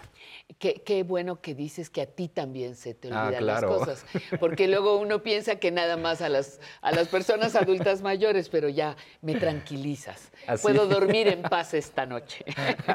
Muy bien, pues ¿cómo va? ¿Cómo va el primero? A ver. Muy bien, entonces desde casa vamos a hacerlo desde un dispositivo Android y es muy similar en un iPhone, entonces pueden ir siguiendo los mismos pasos. ¿Qué les parece si vamos bien. comenzando?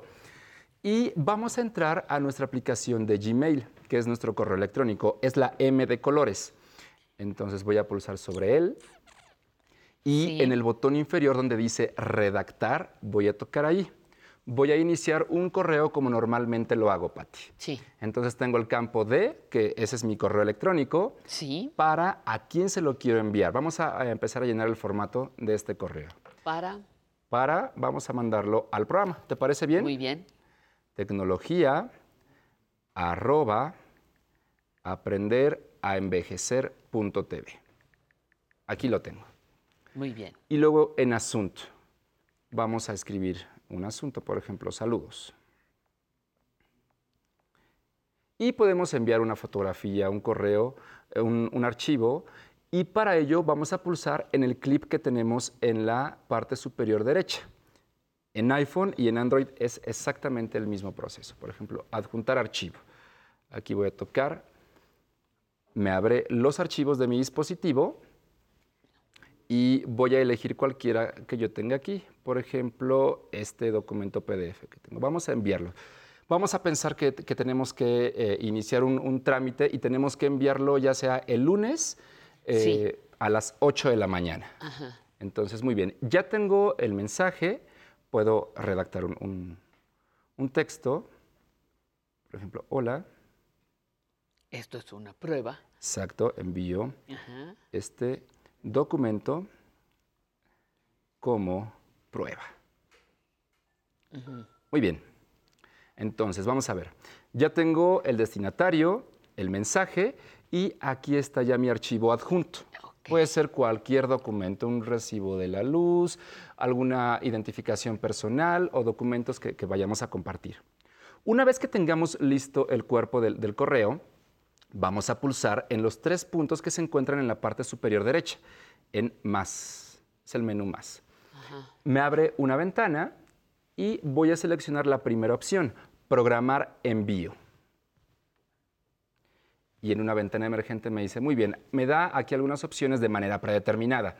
Dice, última hora programada, por ejemplo, miércoles 22 de junio, eh, 23.30 horas. O dice, por la mañana, el 20 de junio a las 8 de la mañana.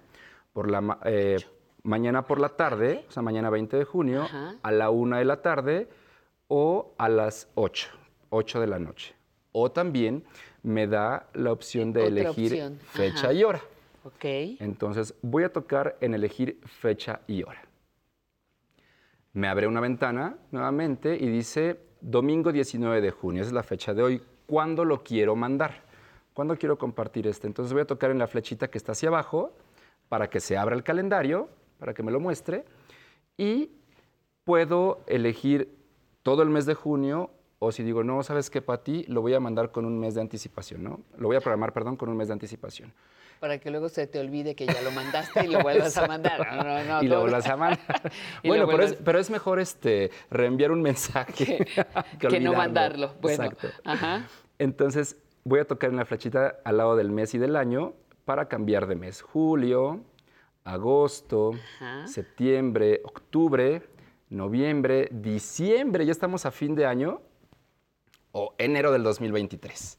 Enero de 2020. Enero del Total, 2023. siete meses más. Total, no importa.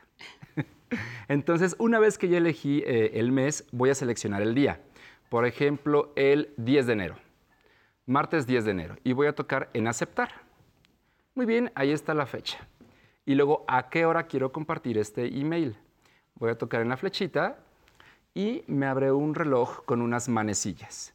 Entonces, primero hay que ajustar la hora. Voy a tocar la manecilla y la voy a arrastrar, por ejemplo, a las 8. Ajá. Ahí está. 8.25. 8 en punto. Entonces toco el minutero y lo regreso a las 8 en punto. Y digo, muy bien, voy a tocar en aceptar. Ahí está. Entonces, el martes 10 de enero de 2023 a las 8, 8 de la mañana. horas Exacto, a las está 8 horas. programado. Es correcto. Y ahora, para programar este envío, voy a tocar en esa opción, en el botón que dice justo programar envío.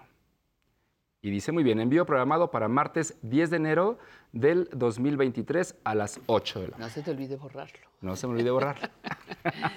Muy bien. Ahora, ya lo tengo ahí programado. Yo me puedo ir a hacer otras cosas, Pati, y en el momento que llegue la hora se va a enviar. Puede tener unos, unos pequeños minutitos de retraso, pero bueno, son unos minutitos. ¿Pero te avisa que lo vas a mandar? Eh, No. Sí, llega un bueno, puede ser que llegue un recordatorio en, en algunas ocasiones o simplemente se envíe el, el- el mensaje, ya no te llega. Pero ¿cómo puedo revisar eh, la bandeja de correos Sí. programados? Bueno, en la parte superior izquierda voy a tocar el menú que son las tres líneas horizontales y voy a deslizar la pantalla. Hay una opción que dice programados y ahí tengo uno, uno programado. Muy bien, toco ahí y aquí está. Aquí lo voy a poder encontrar. ¿Para quién es? El tema y el archivo. Entonces yo puedo abrir el mensaje y ver el contenido. Exacto. De esta manera. Ahora, si yo quiero cancelar este, este envío, Pati, es muy sencillo. Si digo, no, sabes que ya no lo voy a mandar por alguna razón que se haya presentado, entro al mensaje y aquí está la opción en color azul que dice cancelar. el envío. Entonces toco y abajo me dice se canceló el envío programado y se revirtió el mensaje a borrador. A no me elimina por completo el mensaje, me lo deja en borrador por si yo lo voy a ocupar posteriormente. Ok. Pero ahí, de esta manera podemos este, programar un envío para que se envíe y o cancelarlo. Híjole, hay que ensayarle mucho, pero sí, qué bueno porque es una opción fantástica. Sobre todo cuando, insisto, tienes que mandar por lo cambio de horarios a, a una hora que no, que ya te vas a dormir, o Claro. muy temprano, etcétera. Siempre habrá ganancias para eso. Tenemos pregunta del público. Muy bien. Don Felipe, adelante. ¿Usted es? Felipe. Felipe, Felipe Bennett, Bennett. 71 años. Muchísimas Mi pregunta gracias. es, ¿cómo realizar llamada o videollamada grupal por medio de WhatsApp? Ah, excelente pregunta, señor. Felipe. Muy buenos días. Este, con mucho gusto. Eh, bueno, lo primero que tenemos que hacer es entrar a nuestra aplicación de WhatsApp. Vamos a entrar y vamos a elegir un contacto con el que nos queramos comunicar. Entonces, por ejemplo, le voy a, a marcar a nuestra querida Pamela. Ok, muy bien. Montes Montes, de de Oca, Oca. que está. Montes de Oca. Entonces, selecciono su contacto y en la parte superior está el icono de cámara, que es una camarita de video. Lo voy a pulsar. Entonces, empieza la llamada.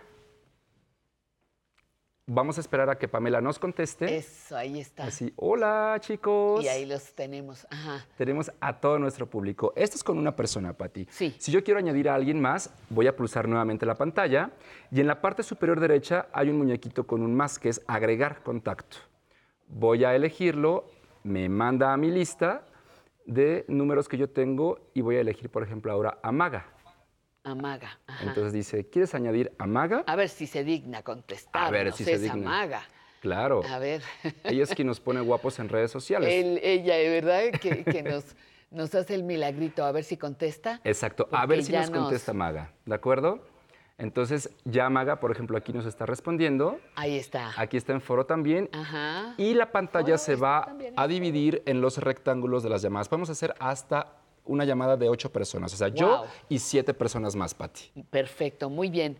Pues vámonos, vámonos con, este, con estos dos aprendizajes. Muchísimas gracias, mi queridísimo Alan. Un placer, como siempre, verte, saber que estás bien y que nos traigas novedades que aprendamos.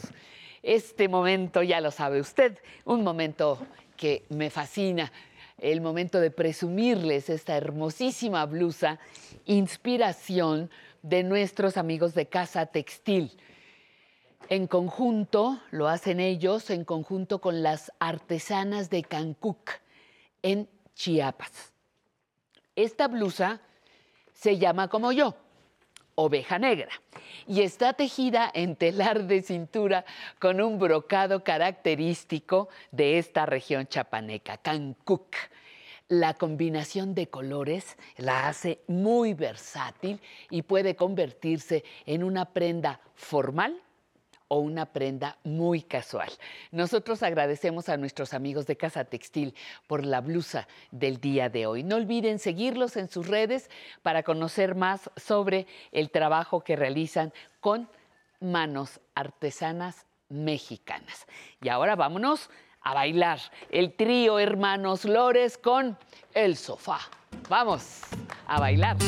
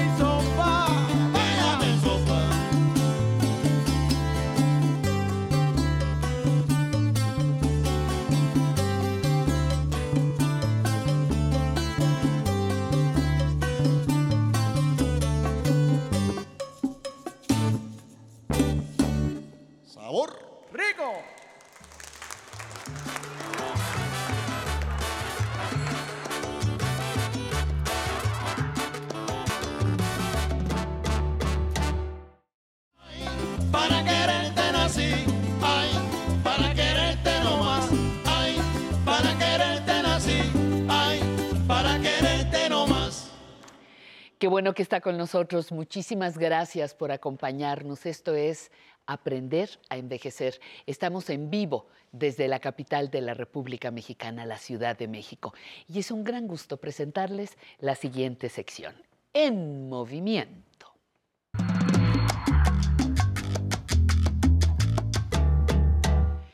En, en movimiento. ¿Eh? ¿Qué es. tal, Sensei? ¿Cómo estás? Muy bien, Pati. Aquí ¿Y, listos. y de plano no hay pasapatos o cómo está el asunto? Te podríamos facilitar algunos, Sensei. Hace mucho frío. Sí, yo por eso yo digo, ¿qué vamos a hacer el día de hoy? Vamos- Todo este, este sin zapatos es por una razón. Va a ser el, el show del Juanete. El show del... Ay, como el show del Juanete. ejercicios Para aliviar el malestar y, y la dureza de los juanetes. Son muy dolorosos, muy Ujú. dolorosos. Bueno, Sobre todo para las mujeres. más para mujeres que hombres, La exactamente. sí. Sensei, te dejo. Gracias. Todo para ti el escenario. Muchas Adelante. gracias. Buenos días. El día de hoy vamos a hacer un programa especial, muy femenino, porque en especial es para las mujeres. ¿Por qué? Porque los juanetes, el juanete Helios valgus se llama, es una deformación del dedo, donde nace el dedo, que por estar muy altos con tacones, cargamos todo el peso, pero sobre todo el tipo de zapato. El tipo de zapato que se usa actualmente es muy delgadito, muy puntiagudo. Entonces los dedos empiezan como, como a encimarse y todos se van hacia el centro. Cuando el dedo se va hacia el centro, obviamente el huesito se sale. Por ejemplo, en mis pies yo tengo una deformación también como si fuera juanete. Cuando yo apoyo en el piso, mi, mi huesito se sale. El mío se sale porque en las artes marciales de tanto estar haciendo tenemos muy maltratados los pies, pero yo no tengo callo. Cuando usamos un calzado muy estrecho y con un tacón muy pronunciado, todo el peso se va a, los metatarsos. Entonces es muy común que, el- hueso del dedo gordo donde empieza se pronuncie y si el, de- el dedo gordo se va hacia, hacia donde están los demás, entonces ahí es donde se pronuncia más la salida de ese huesito. Entonces lo que vamos a hacer hoy son ejercicios, primero de masaje y después de flexibilidad. Vamos a empezar con el primero. El primer ejercicio que vamos a hacer, vamos a sentados en una sillita, ponen en un banquito su pie y que se puedan agachar, ¿vale? Vamos a dar un masaje de los músculos que están en medio de los dedos. Vamos a masajear al centro, entre el dedo gordo y el, y el que sigue, luego en medio, desde arriba. ¿ok? Vamos a ir masajeando. Tenemos entre, entre los, los, este, tendones, hay poquita carne. Esa poquita carne la tenemos que ir, esos músculos masajeando, ¿vale? Después vamos a agarrar con nuestro dedo pulgar, en donde está el huesito del juanete, y agarramos el dedo, el dedo gordo y lo vamos a jalar hacia nosotros. Vamos a aguantar tres tiempos y regreso. No se trata de troncharlo, recuerden, es sin dolor, ¿vale? Cuatro, cinco. Vamos a hacer un ejercicio sencillo. Vamos a sentarnos, vamos a abrir los dedos de los pies y a cerrarlos. Los abrimos y los cerramos. Los abrimos y los cerramos. Cuatro, cinco y seis. Muy bien. Siguiente ejercicio. Vamos a dar un masaje a donde está el, huesito que se sale. ¿vale? Entonces vamos a, vamos a empezar desde arriba, y- se llama el músculo aductor de la parte interna de nuestro juanete. Recuerden, el calzado adecuado es lo más importante para su tratamiento. Ahora, muy bien, fíjense bien. Vamos a levantar el dedo, lo vamos a jalar hacia arriba, pero voy a poner mis dedos y no lo voy a dejar que se suba.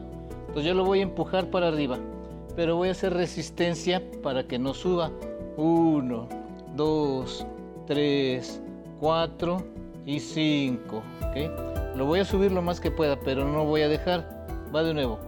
Lo empujo para arriba y voy haciendo presión. Dos, tres, cuatro, cinco. De nuevo. El músculo tensor. Uno, dos, tres, cuatro, cinco. Ahora voy a hacer en los músculos flexores de abajo. Ahora voy a empujar mi dedito para abajo y le voy a ofrecer resistencia. Empiezo a apretar hacia abajo. Uno, dos, tres, cuatro, cinco. ¿Vieron cómo se bajó? De nuevo. Uno, empiezo, empujo hacia abajo.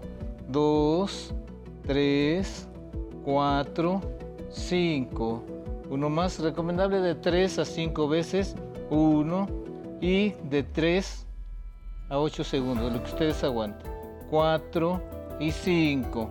Ahora voy a agarrar el ligamento, el tendón de este dedo que nace desde arriba. Se fijan, aquí viene. Entonces voy a masajear ese tendón. 2, 3, 4 y 5. Muy bien. Siguiente ejercicio. Voy a poner el dedo pulgar en el huesito y voy a agarrar. Voy a apretar hacia adentro, pero al mismo tiempo voy a hacer hacia abajo. Con el pulgar aprieto hacia el centro y hacia abajo. Uno, como tronchándolo. Empujo el huesito. Dos. Empujo y giro. Tres. Uno más suavecito. Recuerden que es de que sientan la tensión, no sentir dolor. Tres, cuatro y cinco. Muy bien. Ahora vamos a hacer de pie. Nos vamos a recargar en una silla o en la mesa y obviamente en los dos pies.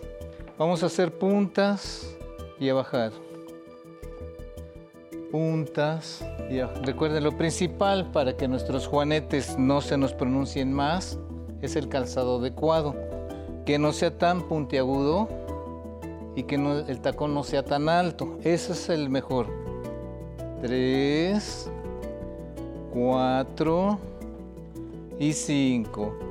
Siempre que lleguen en la noche, sobre todo los que bailan, meter los pies en agua caliente, en agua tibia, con sales, con sal, un cho- chorrito de vinagre, y después se dan estos masajes y me dicen si bailan mejor o no. Entonces va al pie de atrás. Uno, dos, tres, cuatro y cinco. Cambiamos de pie. Recuerden, son tres series de tres a cinco movimientos. Tres, cuatro y cinco. Y para prevenir que el dedo no se me vaya hacia el centro, también en, farmacias de fisioterapia venden unos separadores de dedo, le llaman. Estos separadores de dedos que son blanditos, para que no se los pronuncie más, se ponen entre el dedo gordo y el que sigue. Y con este separador se pueden acostar para que en la noche no se les vaya para adentro. Y si no les molesta en el día, con su calzado es bueno usarlos también. Y este es mío. con esto terminamos. ¿Creíste, ¿Creíste que te lo iba a pedir o qué? No, Pati, ya lo usé. Ay, ay, ay. Muchísimas gracias, No, ¿de Sensei. qué, un, placer. Qué bueno que nos traes todas estas, todas estas eh, observaciones para cada una de las partes de nuestro cuerpo. Se pueden mover, se tienen que cuidar, Así tenemos es. que, que protegerlas y todas las necesitamos. Un juanete, ¿qué tal? Te para de manos el dolor y no te impide caminar, ¿no? Bueno, muy bien. Sensei, muchísimas Gracias gracias. a ti, tengo, que, Gracias tengo que presentarle al público con muchísimo gusto a nuestro siguiente entrevistado, un actor de primera línea. No necesito decirlo, pero, pero me encanta presumirles que nos recibió en su casa y que Arturo Beristain dedicó unos minutos para aprender a envejecer. Disfrútenlo.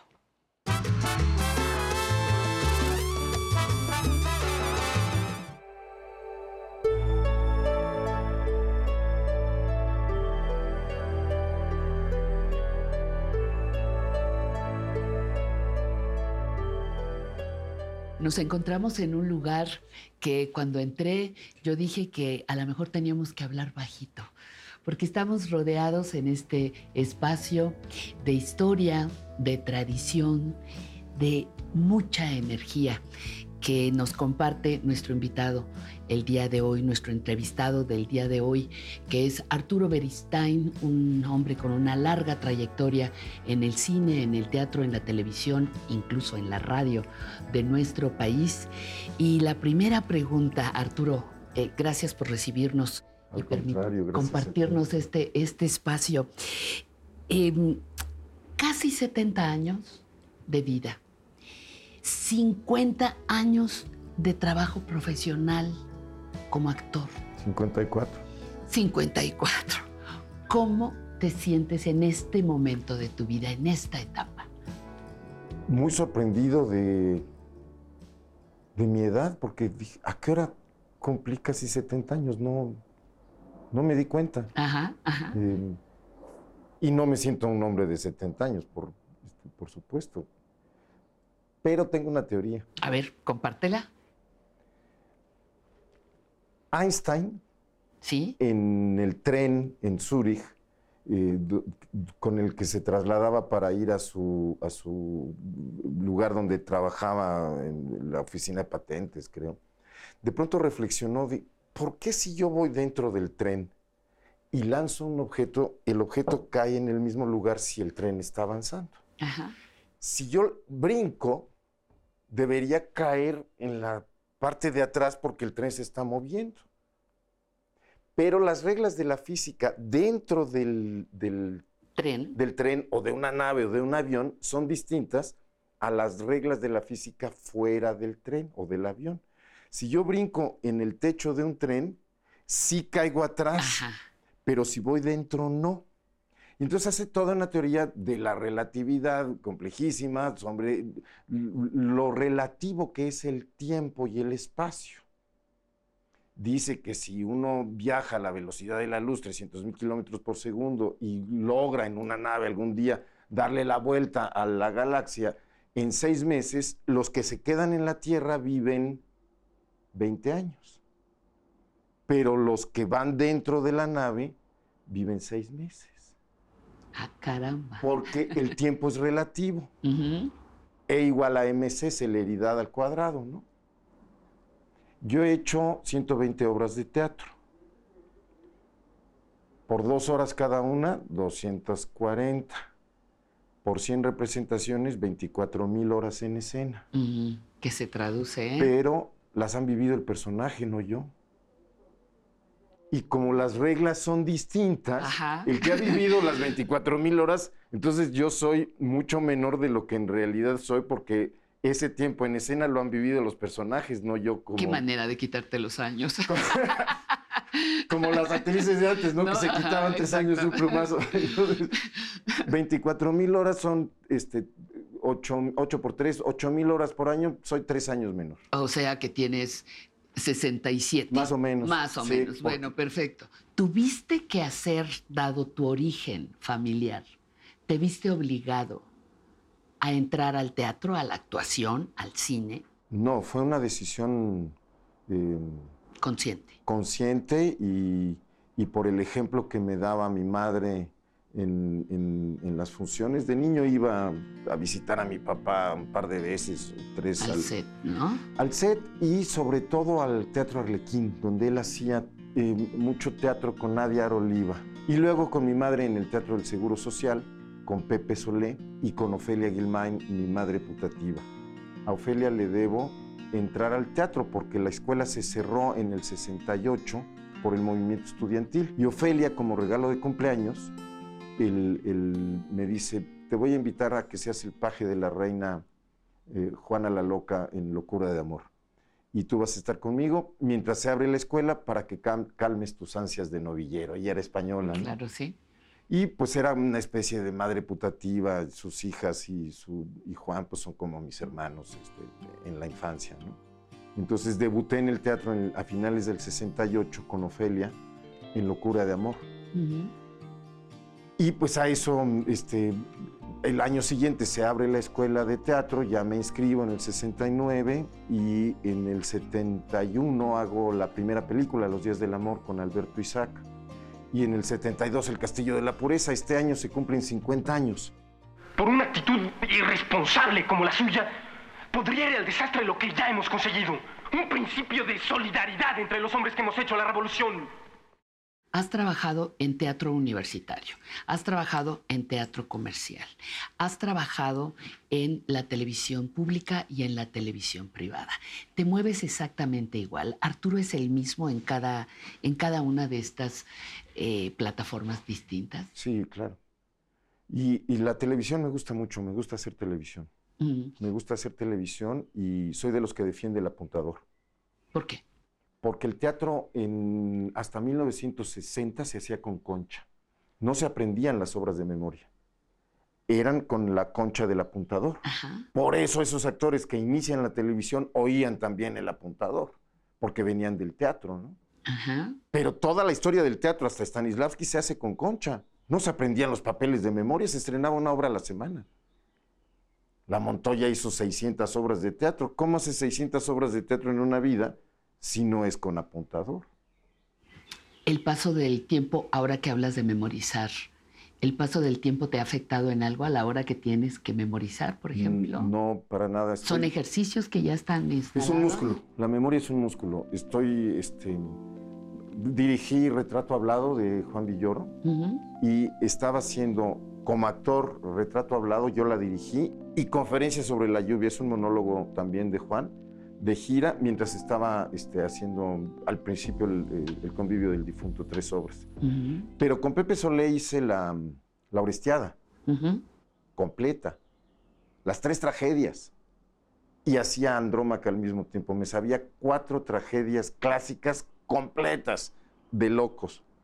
Entonces, en ese sentido, tengo, tengo una buena memoria, pero es un músculo. Músculo que no se usa se atrofia. La revolución lo volvió adicto a fotografiar en la calle, las estaciones de trenes, los campos de batalla.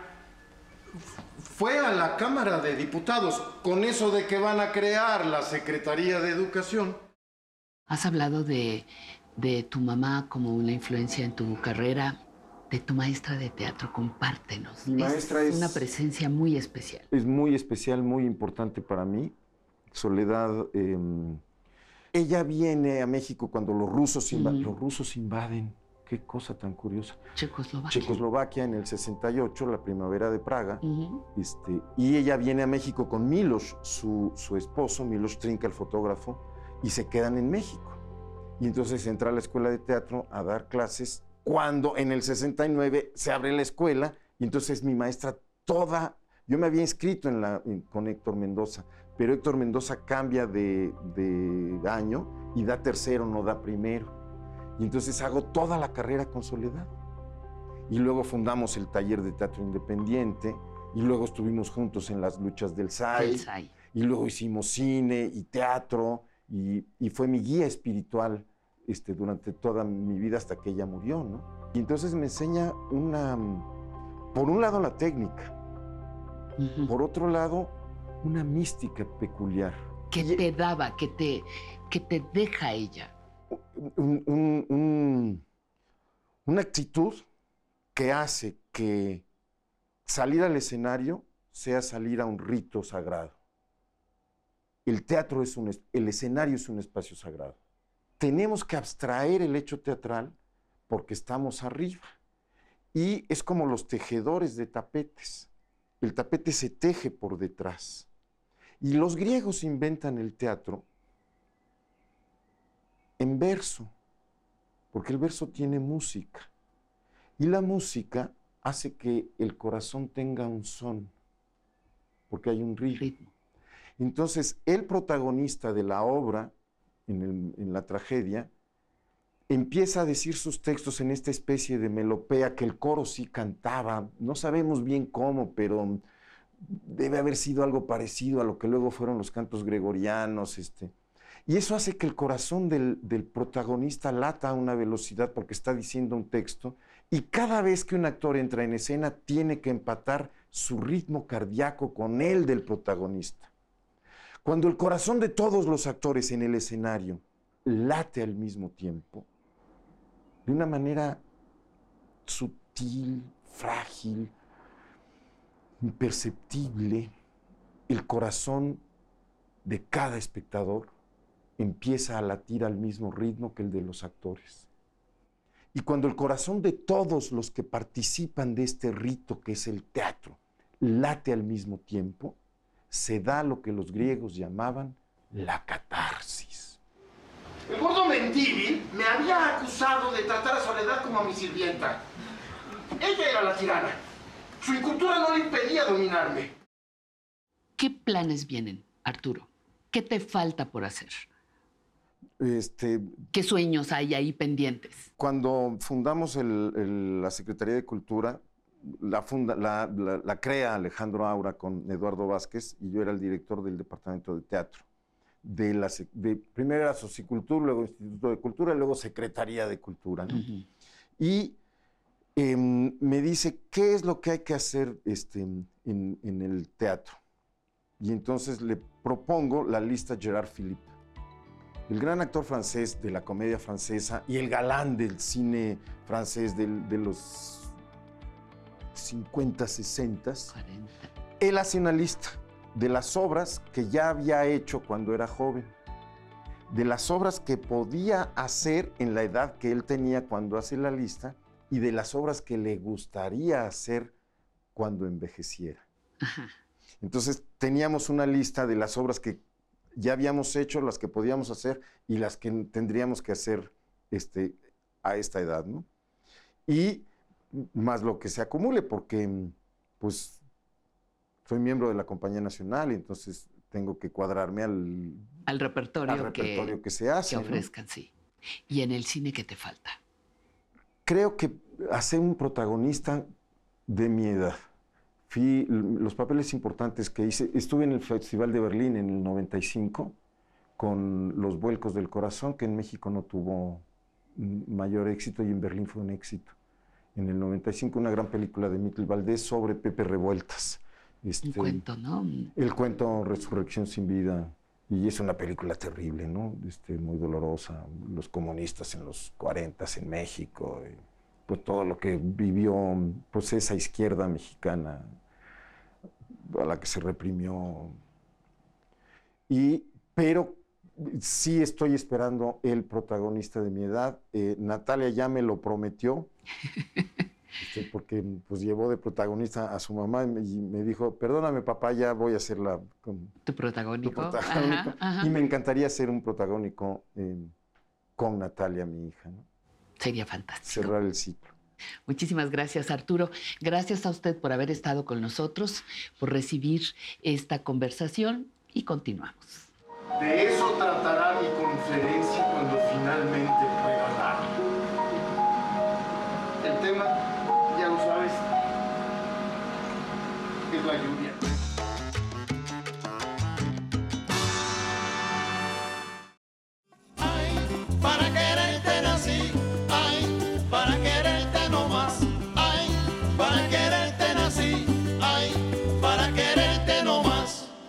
Qué rico empezar el domingo con música, ¿verdad? Y qué rico poder compartir con ustedes la tercera hora de nuestro programa Aprender a Envejecer. Viene una sección que se llama Entre, Entre Letras e Historias. Mónica Lavín nos presentará el libro Los últimos días de mis padres. Sensacional trabajo, ya lo verán. Cuídate para cuidar, estaremos hablando de los síntomas que alertan para que la persona cuidadora busque apoyo. Eso es muy importante, no esperarnos a, la crisis, este, al truene ahí. Hay que hacerlo antes, por favor, y le vamos a decir qué tomar en cuenta. Recuerdos vivos con Emilio. Javier Marín, escultor, será el invitado principal de esta propuesta que tiene Emilio para nosotros. Y ahora vamos, nos faltaba a nuestra única sección internacional, el Muro de la Fama.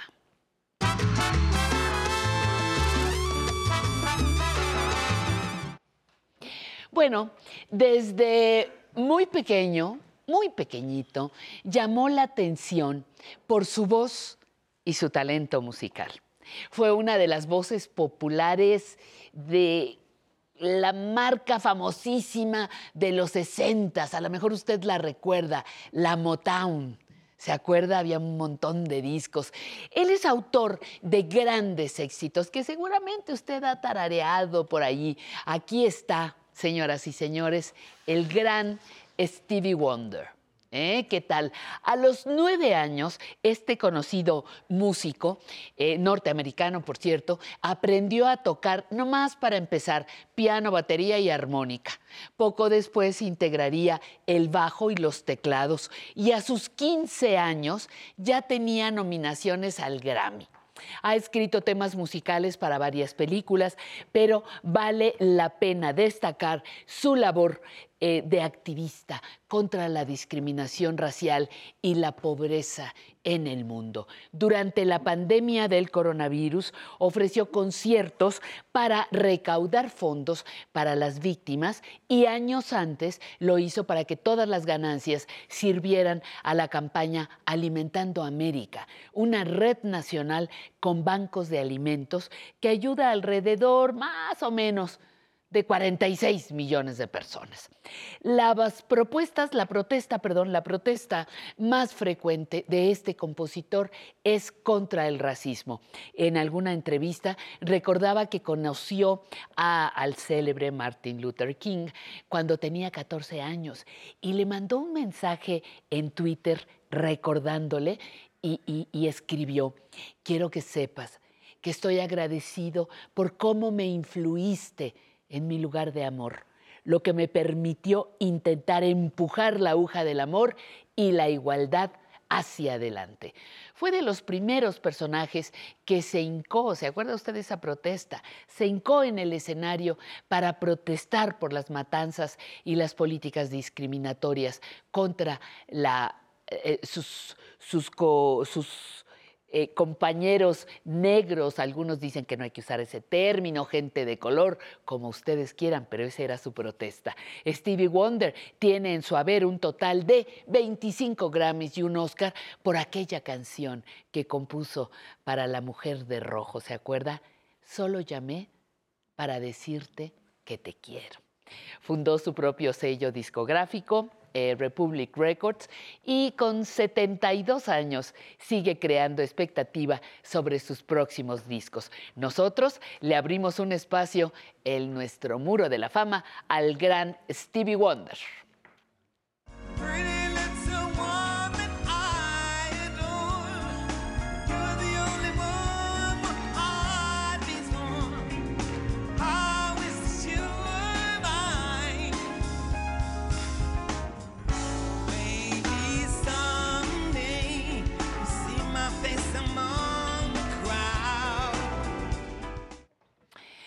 Bueno, pues no se pueden, no se pueden quejar este hombre Stevie Wonder que está pues en la cultura popular, en la cultura popular sin duda. Vamos ahora a Cuídate para cuidar, temazo el día de hoy.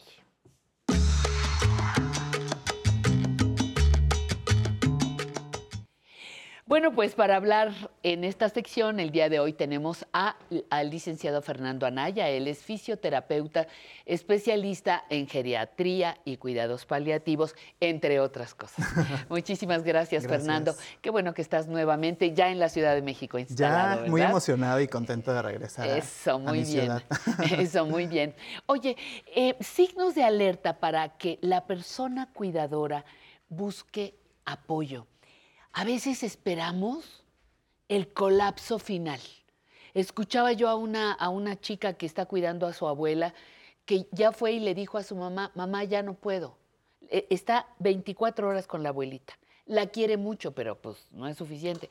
Y ya fue a decir, ya no puedo más, no estoy durmiendo, me siento mal, estoy subiendo mucho de peso. Y le dijeron, ay, por favor, pero si es tu abuelita. Te tienes que aguantar. Te tienes que aguantar así. Siempre pasa eso y yo creo que una de las principales eh, situaciones por la que viene la sobrecarga es porque no sabemos decir que no, no delimitamos tareas y, este, y creemos que el cuidado solamente es para, que la mujer solamente es la que cuida y no. O sea, los hombres también podemos cuidar, tenemos la, este, todas las capacidades para cuidar y si no sabemos algo hay que aprender a hacerlo. Exacto. Eso es muy importante. Oye, pero también me parece, esta chica que cuida 24 horas de todos los días, eh, como dijo ella, voy 24 por 24-7. 24-7, eso dijo, voy 24-7, no duerme, no descansa, entonces va a colapsar. Colapsan todas las esferas. La física, la psicológica y obviamente la social. La de la cuidadora en la primer término. La de la cuidadora en primer término. Porque la parte física, a ver, sí. tienes, eh, no duermes, eh, eh, seguido. O Sí, sea, tienes sí. casi cada, cada dos horas o cada tres horas te tienes que levantar a, a- a revisar, ¿no? A, si está bien tu, ujú. tu familiar o tu paciente. Sí. Empiezan dolores de espalda porque no tienes una capacitación cómo movilizar al paciente. Exacto. Eh, dolores de zona lumbar también, eh, dolores de cabeza, insomnio, ansiedad, estrés. O depresión también O puede depresión, haber. ahí ya vamos en la parte emocional. Mm. La depresión, esta necesidad de querer ser el mejor cuidador, no existe el mejor cuidador. Qué No existe ¿verdad? porque no estamos capacitados, nadie te enseña a. Entonces vienen frustraciones, ¿no? Estas frustraciones también tienen que ver mucho con eh, no sé hacer tal eh, actividad, eh, me cuesta mucho eh, aceptar la situación de mi paciente. Pero es que los, los familiares son muy crueles. Exactamente. Ay, pero ¿qué? ¿Qué tienes que saber si nomás hay que darle de comer? Ay, pero si nada más hay que llevarla al baño. Ay, pero si nomás hay que bañarla. Cárgala así. ya. Cárgala así ya, ni que tuvieras. Exactamente. ¿qué, ¿Qué crees que estás haciendo? Es una devaluación por parte de la familia. Muy grande. Terrible. Exactamente. Y en la parte social, porque la persona que cuida em, no empieza a hacer sus actividades, se aleja de su círculo de amigos, sus círculos familiares también, o deja de hacer sus actividades deportivas Sí, o de ajá. recreación. Entonces, todas, esas eh, todas estas esferas se vienen en declive. Ujú. Y- Fer- Fernando, sí, perdón, perdón. no, no, ¿y- no. y Y esto tal cual hace que colapse el cuidador. Y hay otra cosa que yo sé que unos van a, se les van a parar los pelos así horribles, pero el amor no es suficiente. Créamelo, no es suficiente. O, ayuda mucho, es muy importante, pero por amor no descanso. Pero con amor no logro tener un día de, de salir a hacer o, o de dormir un día completo. Podrá ser tu papá, tu mamá, tu hijo, Tu la persona abuelita, que cuidas. te adoro, te quiero muchísimo. Pero tienes que seguir con tu propia vida, eso es muy importante. Pero no te puedo, no puedes, fíjate, ¿cómo me dijeron?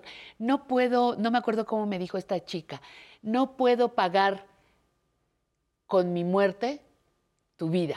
Exactamente. Eh, eh, o sea, me voy a morir antes que tú, abuelita. Y todas estas situaciones hacen que el cuidador también se enferme o ya tiene sus propias enfermedades que con el cuidado de otra persona se exacerba y pues ahí viene un, un desgaste más grande y ya tenemos dos enfermos en lugar de uno. Exacto. ¿Y qué podemos hacer para solucionar esto? Lo principal Propuestas. es acudir a eh, capacitaciones del cuidador. Aunque sea la hija, la nieta. Aunque sea la hija, la ajá. nieta, todos podemos... O el hijo o el nieto. hijo. Por ejemplo, yo cuando eh, capacito a los cuidadores, capacito, yo les digo que doy clases, doy Ajá. clases de cómo cuidar. Entonces te enseño cómo movilizar, cómo cambiar de- a tu paciente, qué ejercicios necesita, pero también lo que hago es, te enseño a ti como cuidador a, a autocuidarte.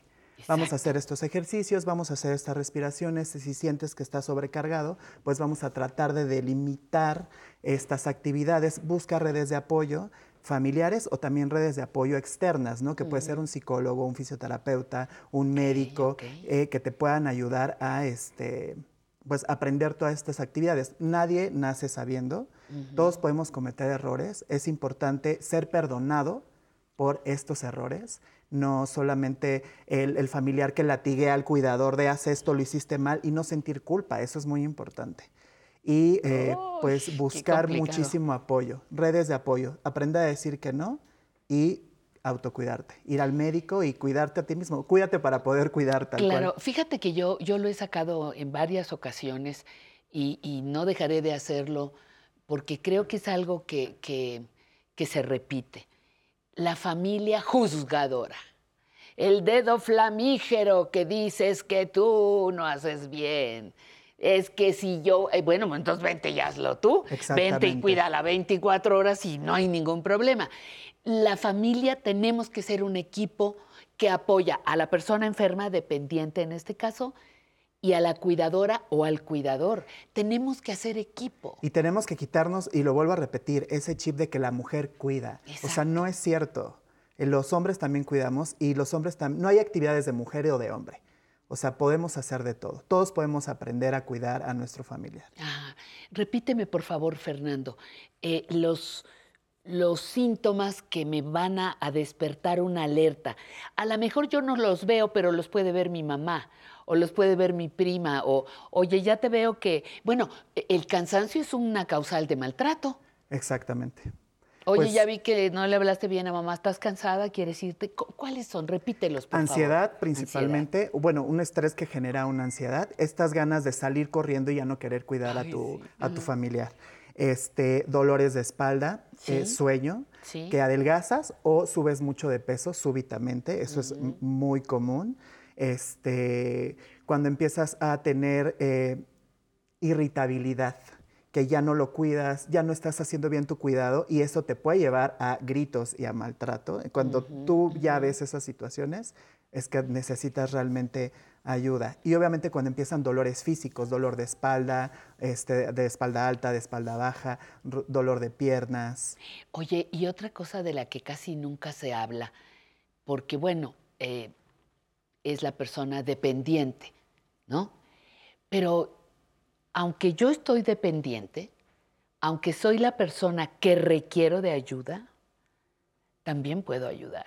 Exactamente. ¿No? Depende no de- se vale de que yo, Exacto. yo soy un bebé recién nacido otra vez y ayúdame un poquito. Yo también necesito tu ayuda, ¿no? Exacto. Depende del caso, ¿no? De- Porque por hay supuesto, pacientes por que están totalmente inmóviles, Sí, pero sí, sí. otros pacientes sí se puede.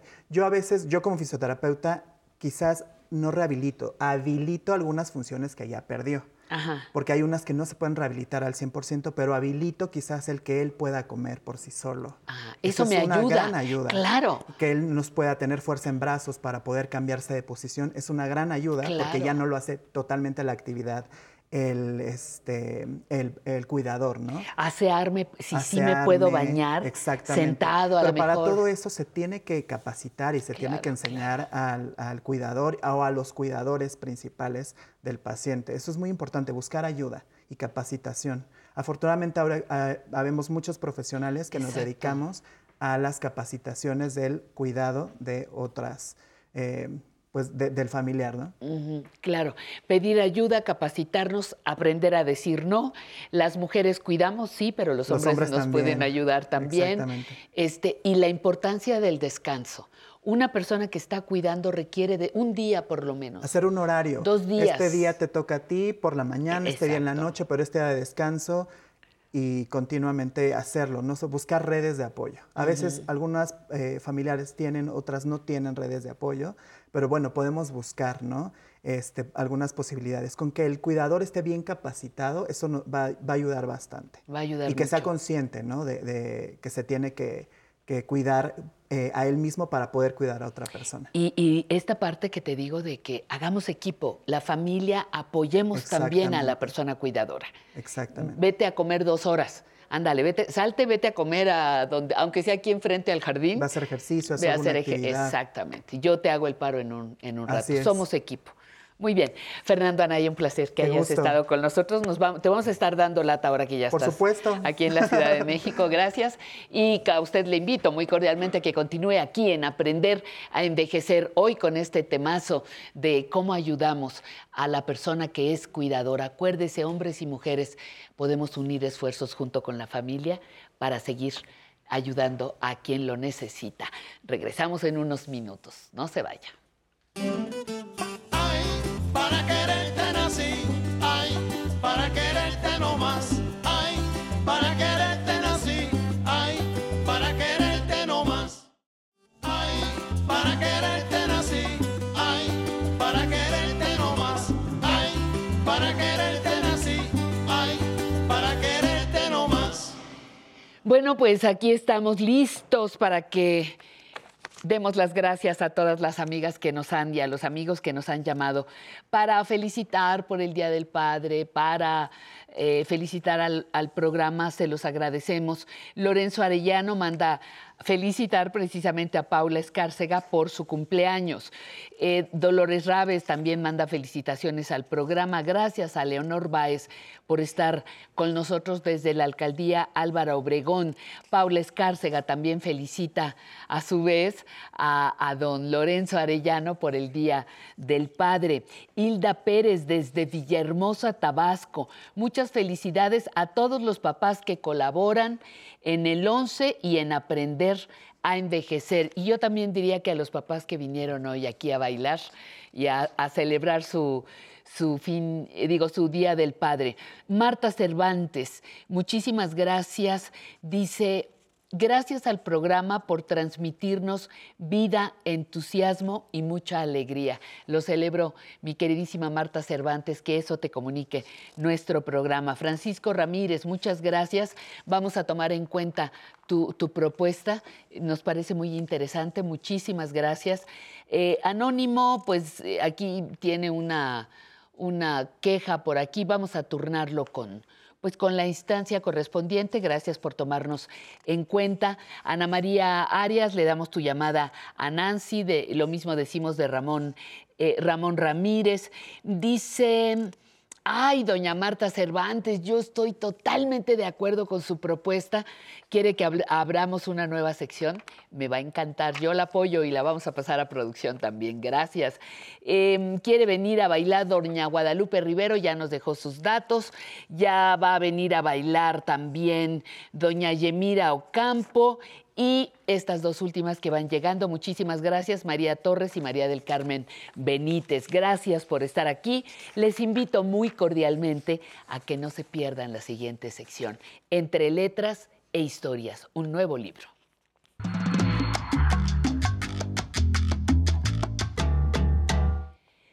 Y para hablarnos de su libro, que aquí está, Mónica Lavín está con nosotros, ella es escritora, es periodista, es investigadora, es profesora, da clases también.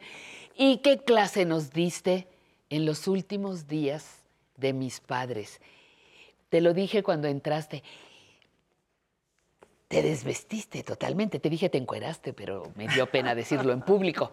Este, pero qué bárbara, qué manera de abrir tu corazón con este libro. Cuéntanos qué, de qué se trata últimos días de mis padres. Gracias, Patti, por, por invitarme a conversar sobre el libro. A veces pienso que es hasta más difícil que escribirlo. No, gracias a ti por escribirlo, porque todos tenemos, todos estamos con un poquito de nosotros aquí. Sí, es cierto. El libro me ha devuelto ya muchas cosas y, no me lo esperaba y estoy... Estoy encantada de, esta compañía lectora. Yo, fíjate, mis padres murieron, eran gente mayor, mi padre 90, mi madre 86 murieron con un año de diferencia, precisamente en un mes de junio. Y pasados dos años en que yo había escrito otro libro y lo había presentado, todo sobre nosotras, celebrando la amistad entre mujeres, amigas que se van de viaje, que son amigas de toda la vida, no podía escribir otra historia. Es decir, tenía apuntes para una novela, pero algo no estaba resuelto. Y en lo que no estaba resuelto es que esos últimos días de mis padres, eh, a lo mejor de muchos de ustedes, son tan caóticos, fueron tan convulsos en hospital. Tan contradictorios. No tomas decisiones con la cabeza fría, nadie tiene la, no, reflexionas sobre ellos ni sobre ti. Eh, es, es, como si la vida te atropellara y cuando acabaron esos días de hospital en los dos casos, ya no estaban. Nos despedimos de cada uno en estas condiciones difíciles y yo necesitaba hacer lo que hace la escritura, que es como que planchar el tiempo lo que no podemos hacer en la vida, regresar a esos días de hospital para observar cómo fue esa degradación, pero no para observarla por, por, la idea de volver a sufrirla, sino para encontrar en esos días que condujeron a la muerte, digo, no estoy estropeando nada, eso es lo que pasa, desde luego, cómo era la vida con ellos. ¿Quiénes eran ellos? ¿Quiénes eran ellos? ¿Quién era yo junto a ellos? Eh, ¿De qué estaban hechos? Eh, ¿Cómo había sido en ese sentido casi como personajes? Me, gustó que también, eh, también conocimos una parte de lo que ellos pensaban de ti. Sí. Que si porque viajabas mucho, que porque si te ibas, que porque si no eras tan tolerante, lo que fuera. te conocimos también un otro pedacito, Mónica, a través de, la, del valor. Yo creo que se necesita mucho valor para decir aquí me equivoqué, aquí la regué, mira, no me di cuenta. Mira cómo hoy observo como una obra de teatro lo que pasó, ¿no? Exactamente. Entonces es, es muy valioso porque muchas personas que, que siguen el programa están en estos momentos. Pues ojalá los acompañe porque Yo creo que el, el valor quizás de esos últimos días tan difíciles es que te hacen observar la vida, o sea, te ponen frente a una situación límite y te hacen valorarla, observarla y, y algo que a mí me importó mucho, que es una oportunidad de agradecer. En la vida no vamos agradeciendo mucho a nuestros padres. Eh, y creo que escribir... Se da por hecho. Se da por hecho, se, da, por, hecho. Y, y tú eres... eh, yo siempre digo que los hijos somos un tanto egoístas. Los queremos siempre, para siempre, con nosotros, en exclusiva. Hasta peleamos por la atención frente a los A hermanos. los hermanos, ajá. Eh, entonces, eh, no nos damos cuenta de que, estamos, de que estamos hechos de sus anhelos, de sus imperfecciones. O sea, lo que yo me di cuenta, sobre todo, y es, no se trata de idealizar nada, porque ya no están, ¿no? Como la canción de Chávez Flores de qué bueno era, ¿no? Y No, cuando no, no. vive el infeliz ya que se muera. Exacto, si y hoy que ya está en el beliz, qué bueno era, ¿no? Sino verlos como personas. Así dice la canción, así Sí, dice. Con sus equívocos, eh, con sus imperfecciones. Y yo a mí misma, como dices, yo también verme a mí como con mis equívocos, con mis partes contradictorias, oscuras, que además eso es el espíritu de la novela. Ujú. La novela no trata de hacer buenos y malos, ¿no? sino el claroscuro de lo que estamos hechos. eh, y la vida siempre nos está poniendo a prueba, ¿no? Oye, em, ¿compartiste esto con hermanos, con hermanas? No mientras lo escribía. No mientras lo escribías. Mientras lo escribía, mm, era tan vulnerable. otro- Ay, esa es otra parte, ¿no? Es que esto que dices no es cierto. Sí. Así no fue. Claro. Es que aquí exageraste. Es, no, los digo, los hermanos, este, Claro. así somos. Claro. Eh, ¿qué, qué te contaron? A ver, dos, dos partes. Una, ¿qué te contaron ellos? Y luego me hablas de esto. Estaba yo muy vulnerable al, al haberlo escrito. Por eso creo que eres muy valiente. Pero a ver, los bueno, la hermanos pandemia, primero. ayu- o sea, este libro fue escrito en pandemia, en encierro, eh, sin mucho contacto con nadie más que con mi memoria y en un momento también eh, que nos vulneró muchísimo Mucho. porque la amenaza de muerte y más que éramos el grupo. Ahí estaba. Ya yo nunca me había considera- considerado grupo de riesgo y esta Ajá. palabra de grupo de riesgo hizo sonar muchas cosas dentro de mí durante la escritura también. Los hermanos, yo sabía que si contaba, bueno, siempre cuando estamos escribiendo decimos, hay una superstición entre la mayor parte de los escritores, Ajá. que si cuentas se te sala. Ajá. ¿no? Estás escribiendo tal novela, guárdatela porque se va a salar No si andas nada. salpicando por ahí tu historia, porque es una historia que se está haciendo, está verde. Y yo sabía que esta era una historia que yo estaba negociando conmigo misma, con la memoria, y que por lo tanto no debía contarla. Ya publicado, claro, a los primeros a los que les entregué el ejemplar calientito saliendo del horno, era a mis hermanos.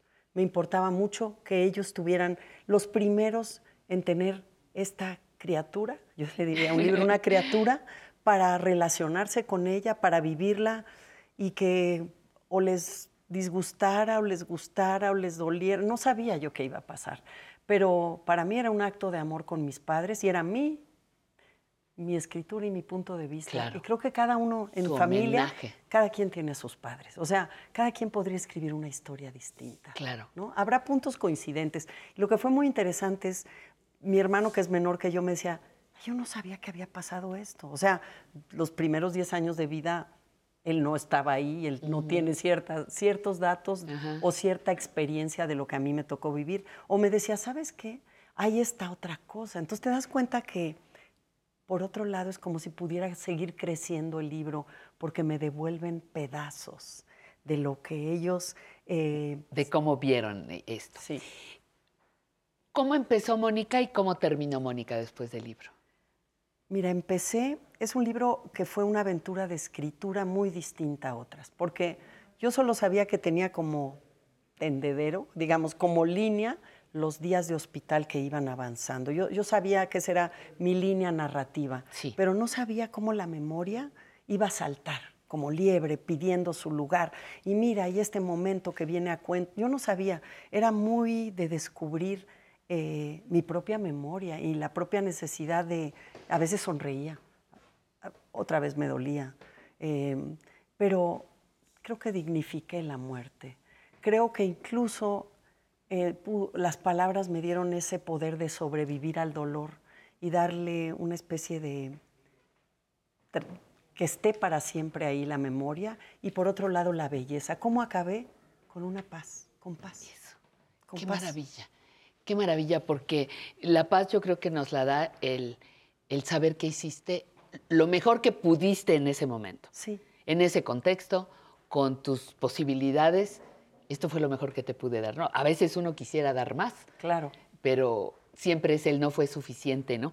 Esta parte de, de que los hijos somos muy egoístas, ¿cómo, cómo, cómo está planteada aquí? Porque aquí yo no te veía como egoísta, yo te veía defendiendo tus derechos, tu punto de vista, a veces protegiendo a tu mamá, a veces este, haciendo equipo de mujeres, ¿no?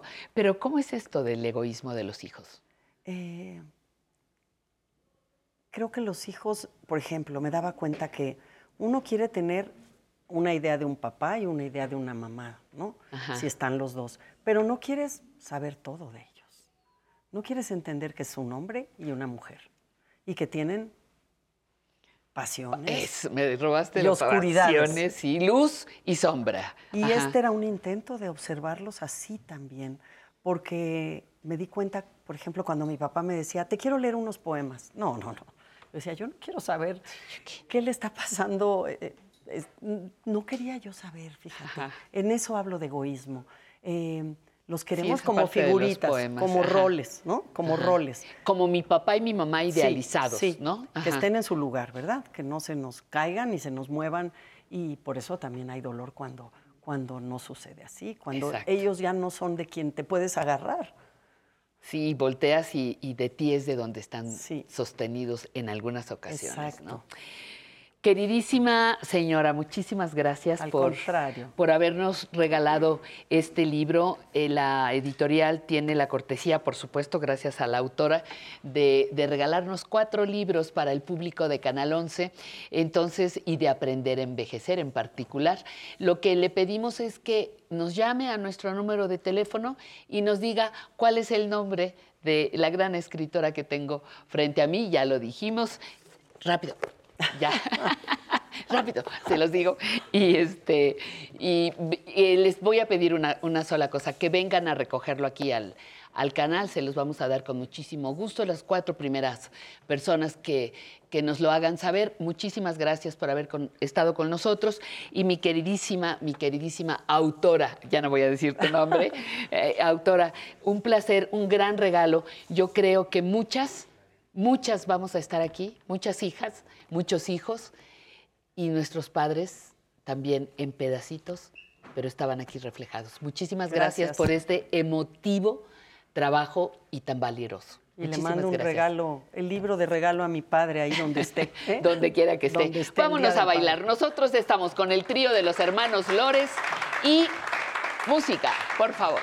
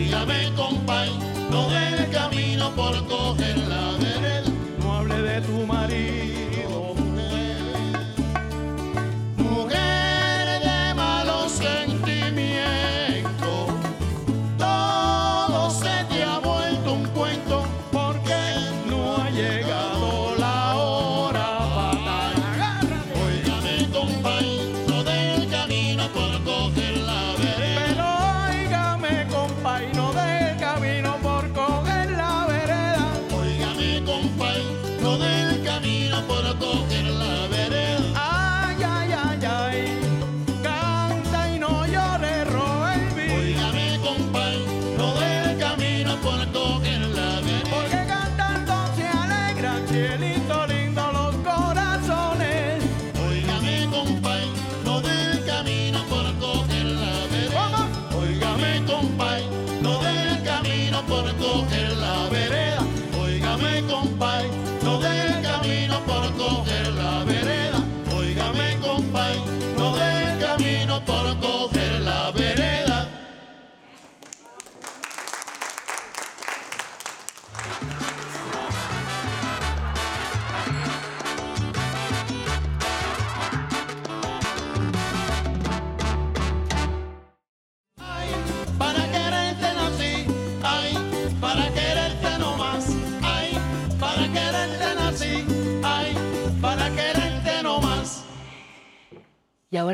con nuestra sección Recuerdos vivos con Emilio.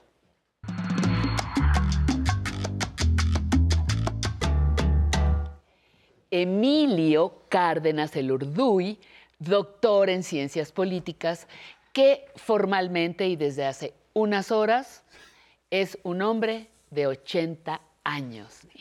Ya. ¿Y cómo se siente de 80 Estupendo, años? estupendo, la me mejor etapa de mi vida, el mejor día de mi vida, fue ¿Verdad? sensacional. sí, sí.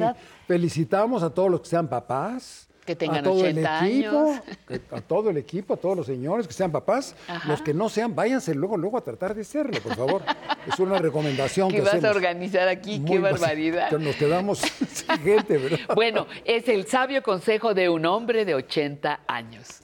¿eh? Sí. No, pero me encanta porque, porque con el modelaje real estamos diciendo que la vejez se puede vivir de otra manera. Pero se vive estupendo, es la mejor época de mi vida. Sí, el ¿de mejor, mi cumpleaños es el mejor cumpleaños de mi vida. No, Ya. no, fantástico, fantástico. Estás, estás encantado. Estoy encantado. Oye, sí, ¿y nos sí. vas a presentar a quién? Mira, voy a presentar a alguien que desgraciadamente acabo de hacer una encuesta por los pasillos, nadie sabe quién es. Me preocupa, entonces vamos a decir quién es y vamos a dar información y hacer su elogio. Vamos a hablar de dos personajes, uno es muy importante, es histórico, y el otro, desgraciadamente, no saben quién es. Algunos sí sabrán. Javier Marín. Y nadie sabe quién. Javier Marín tiene 60, 60 años.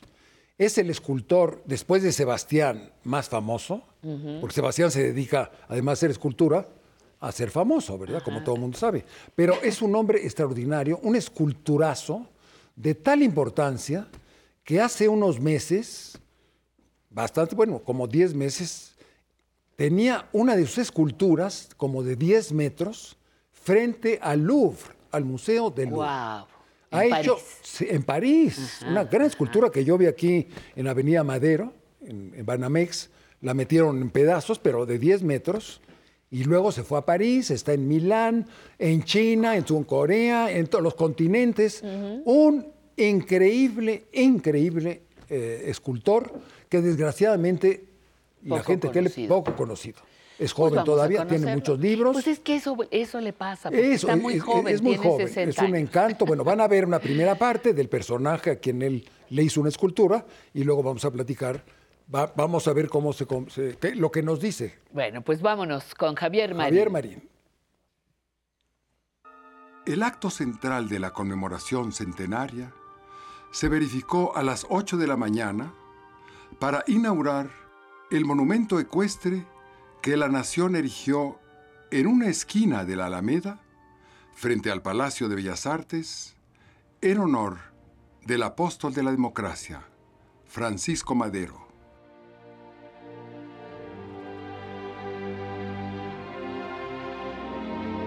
el hombre valeroso que dio su vida para lograr un México más justo, más libre, más democrático. Francisco Ignacio Madero González nació el día 30 de octubre de 1873 en la ciudad de Parras, Coahuila, en el seno de una acaudalada familia de agricultores de gran prosapia social y política en el noreste de México. Sus primeros estudios los hizo en la Compañía de Jesús en la ciudad de Saltillo, capital de su estado natal, y posteriormente en Maryland, Baltimore, en Estados Unidos. Algunos de sus biógrafos sugieren que tras su amarga experiencia educativa con los jesuitas, el joven Francisco decidió sustituir su nombre de Ignacio, en alusión al fundador de la Compañía de Jesús, por el de Indalecio. Posteriormente, viajó a Francia para continuar sus estudios. En París, estudió en el Liceo de Versalles y más adelante en la Escuela de Estudios Superiores de Comercio, donde se familiarizó con el pensamiento racionalista y liberal francés. Es la maqueta tal cual, es bastante fiel a, lo que fue el, monumento al final. Hubo algunas cosas que cambiaron, por ejemplo, no estaba pensada la crin del caballo y al final sentí que le faltaba algo, lo modelé directamente.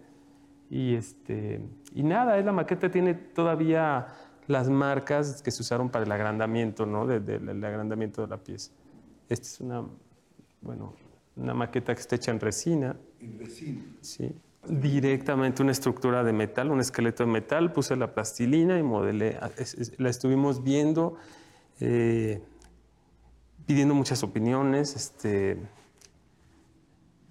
eh, trabajando mucho también con los arquitectos para ver la orientación que debería de tener, el, gesto que debería de tener, hacia dónde mira, hacia dónde no mira, a lo mejor la expresión del caballo, qué tan, tan dinámico no tenía que ser, no, no sé, todo eso tuvo que ver.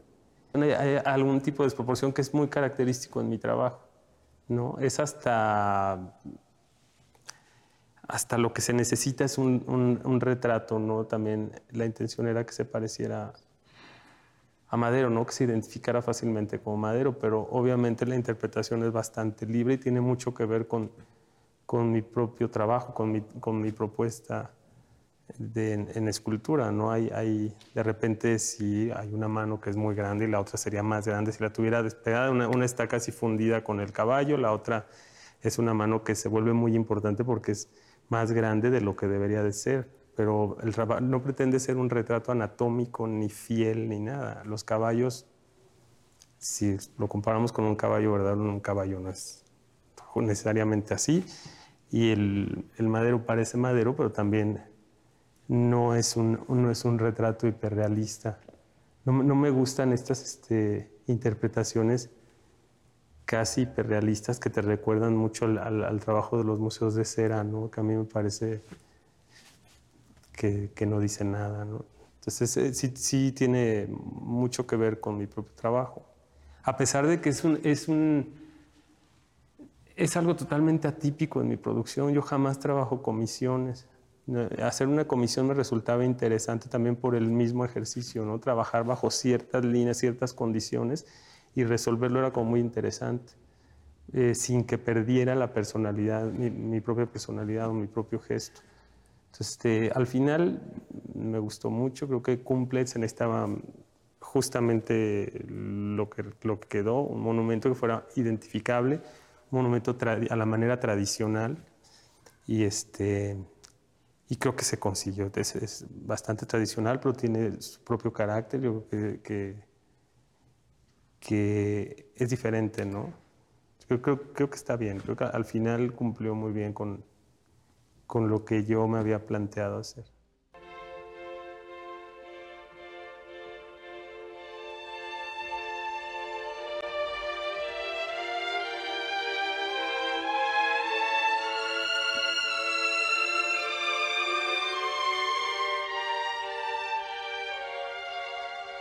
La selección del sitio se trabajó también cuidadosamente, se eligieron dentro de veintitantas opciones junto con el gobierno del Distrito Federal cuál podía ser la opción más simbólica, cuál era la mejor opción donde ubicar el monumento eh, desde el punto de vista urbano, por su representatividad.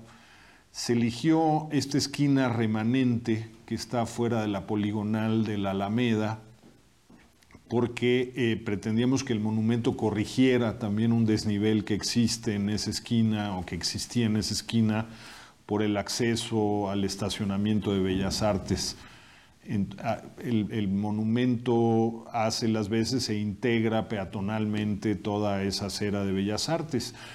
Se invitó a colaborar en estos temas a los hermanos Gantús, a, a Cristian y a Claudio Gantús, que ya, ya tenían trabajo previo hecho con el escultor, a que hicieran una propuesta de integración de esta, de esta plaza con el Palacio de Bellas Artes. Se elige como ubicación un corredor urbano que, que inicia desde lo que iba a ser el antiguo Palacio Legislativo y que terminó siendo el Monumento a la Revolución y, que va hasta el zócalo de la ciudad. Este corredor urbano está cargado de hitos urbanos, de simbolismos, el, el- el monumento a los niños héroes, el propio Palacio de Bellas Artes, los Pegasos del Palacio de Bellas Artes, a culminar, a rematar con el propio zócalo de la Ciudad de México. Mucho del lenguaje que tiene el autor, que es una, es una escultura a la cual se le ven las juntas, este, está tejida con, un nivel de abstracción este, que caracteriza las piezas del autor, el caballo, los caballos de Javier eh, eh, son muy representativos, la crin, las colas de los caballos, el, madero adquiere una, una eh, fisonomía y una proporción que lo hace, que lo distingue sobre otros maderos que se han hecho, que por cierto no es una no es un prócer que haya sido esculpido este, más que no más de cinco piezas conocidas.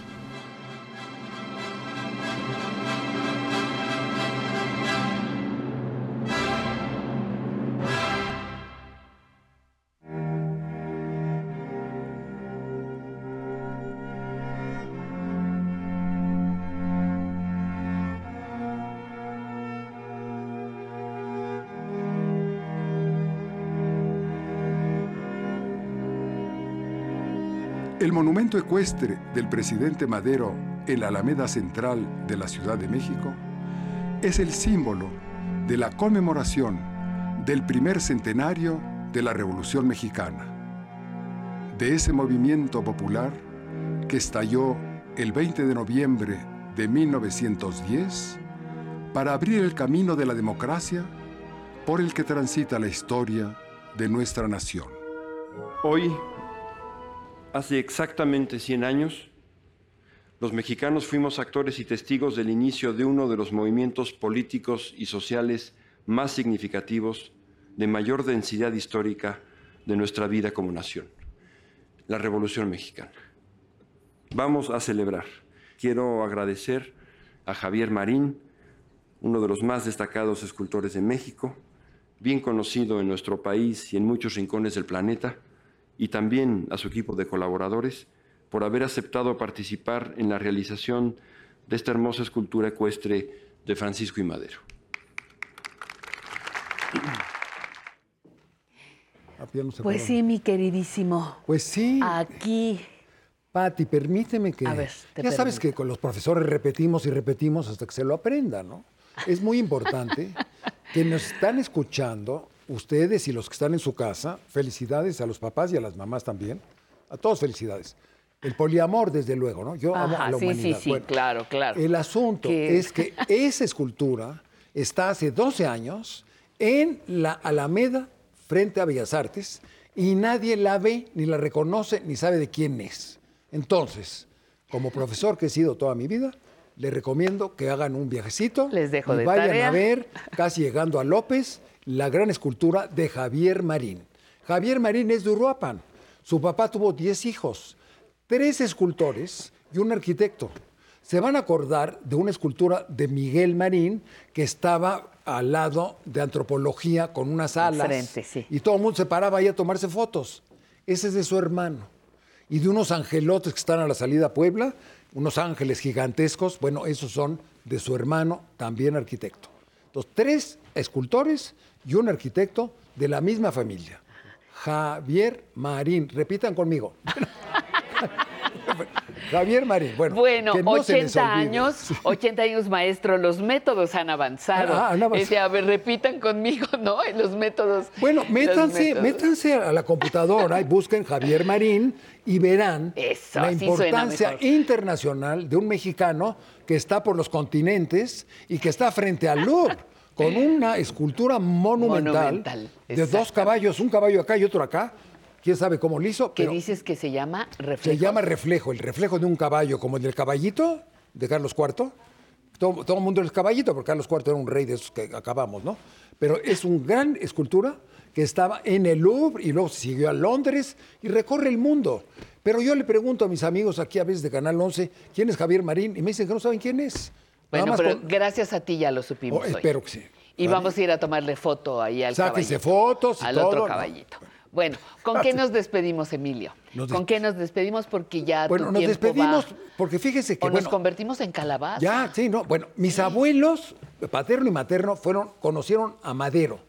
Y a un nieto de esos dos señores, el Elordo y el Cárdenas, le fue el que decidió, bueno, propuso que se hiciera la escultura ahí. Entonces, no sabe para uno para quién trabaja, ¿verdad? Entonces, mis abuelos han de estar muy contentos de que un nieto propuso al secretario de Educación que se hiciera una escultura por los 100 años, porque hay una que está sentado, que puso Cárdenas, una parado, que puso López Mateos, y esta que se puso por el centenario. A caballo. Muy bien. Señor, lo vemos el próximo, próximo domingo, con una sorpresa. Queridísimo con maestro. con una semana más de vida. Gracias. Una, Y 80 feliz. años más, Más una, una semana. semana. Perfecto. Nos vemos. Bueno, pues a usted que nos vio en Guadalajara, en Aguascalientes, en Sonora, en Chiapas, en Cuautitlán, en eh, Cuautitlán, en Chile y en Arizona. Muchas gracias por haber estado con nosotros y en todos esos lugares que, que no alcanzamos a registrar. Tenemos un teléfono 5551 66 4000, repito, 5551 66 4000 para que nos haga llegar sus dudas, sus aportaciones y un correo electrónico. ¿Quiere venir a bailar? Llámenos al teléfono o escríbanos a este correo público aprender público arroba aprenderenvejecer.tv público arroba aprenderenvejecer.tv no se le olvide que estamos en Facebook en Aprender Envejecer en YouTube también en Aprender Envejecer en Instagram también aparecemos y para despedirnos agradecemos muchísimo al trío de los hermanos Lores el que hayan estado que hayan estado con nosotros alegrando nuestra transmisión. Échenle salsita para despedirnos. Buenas tardes. Gracias.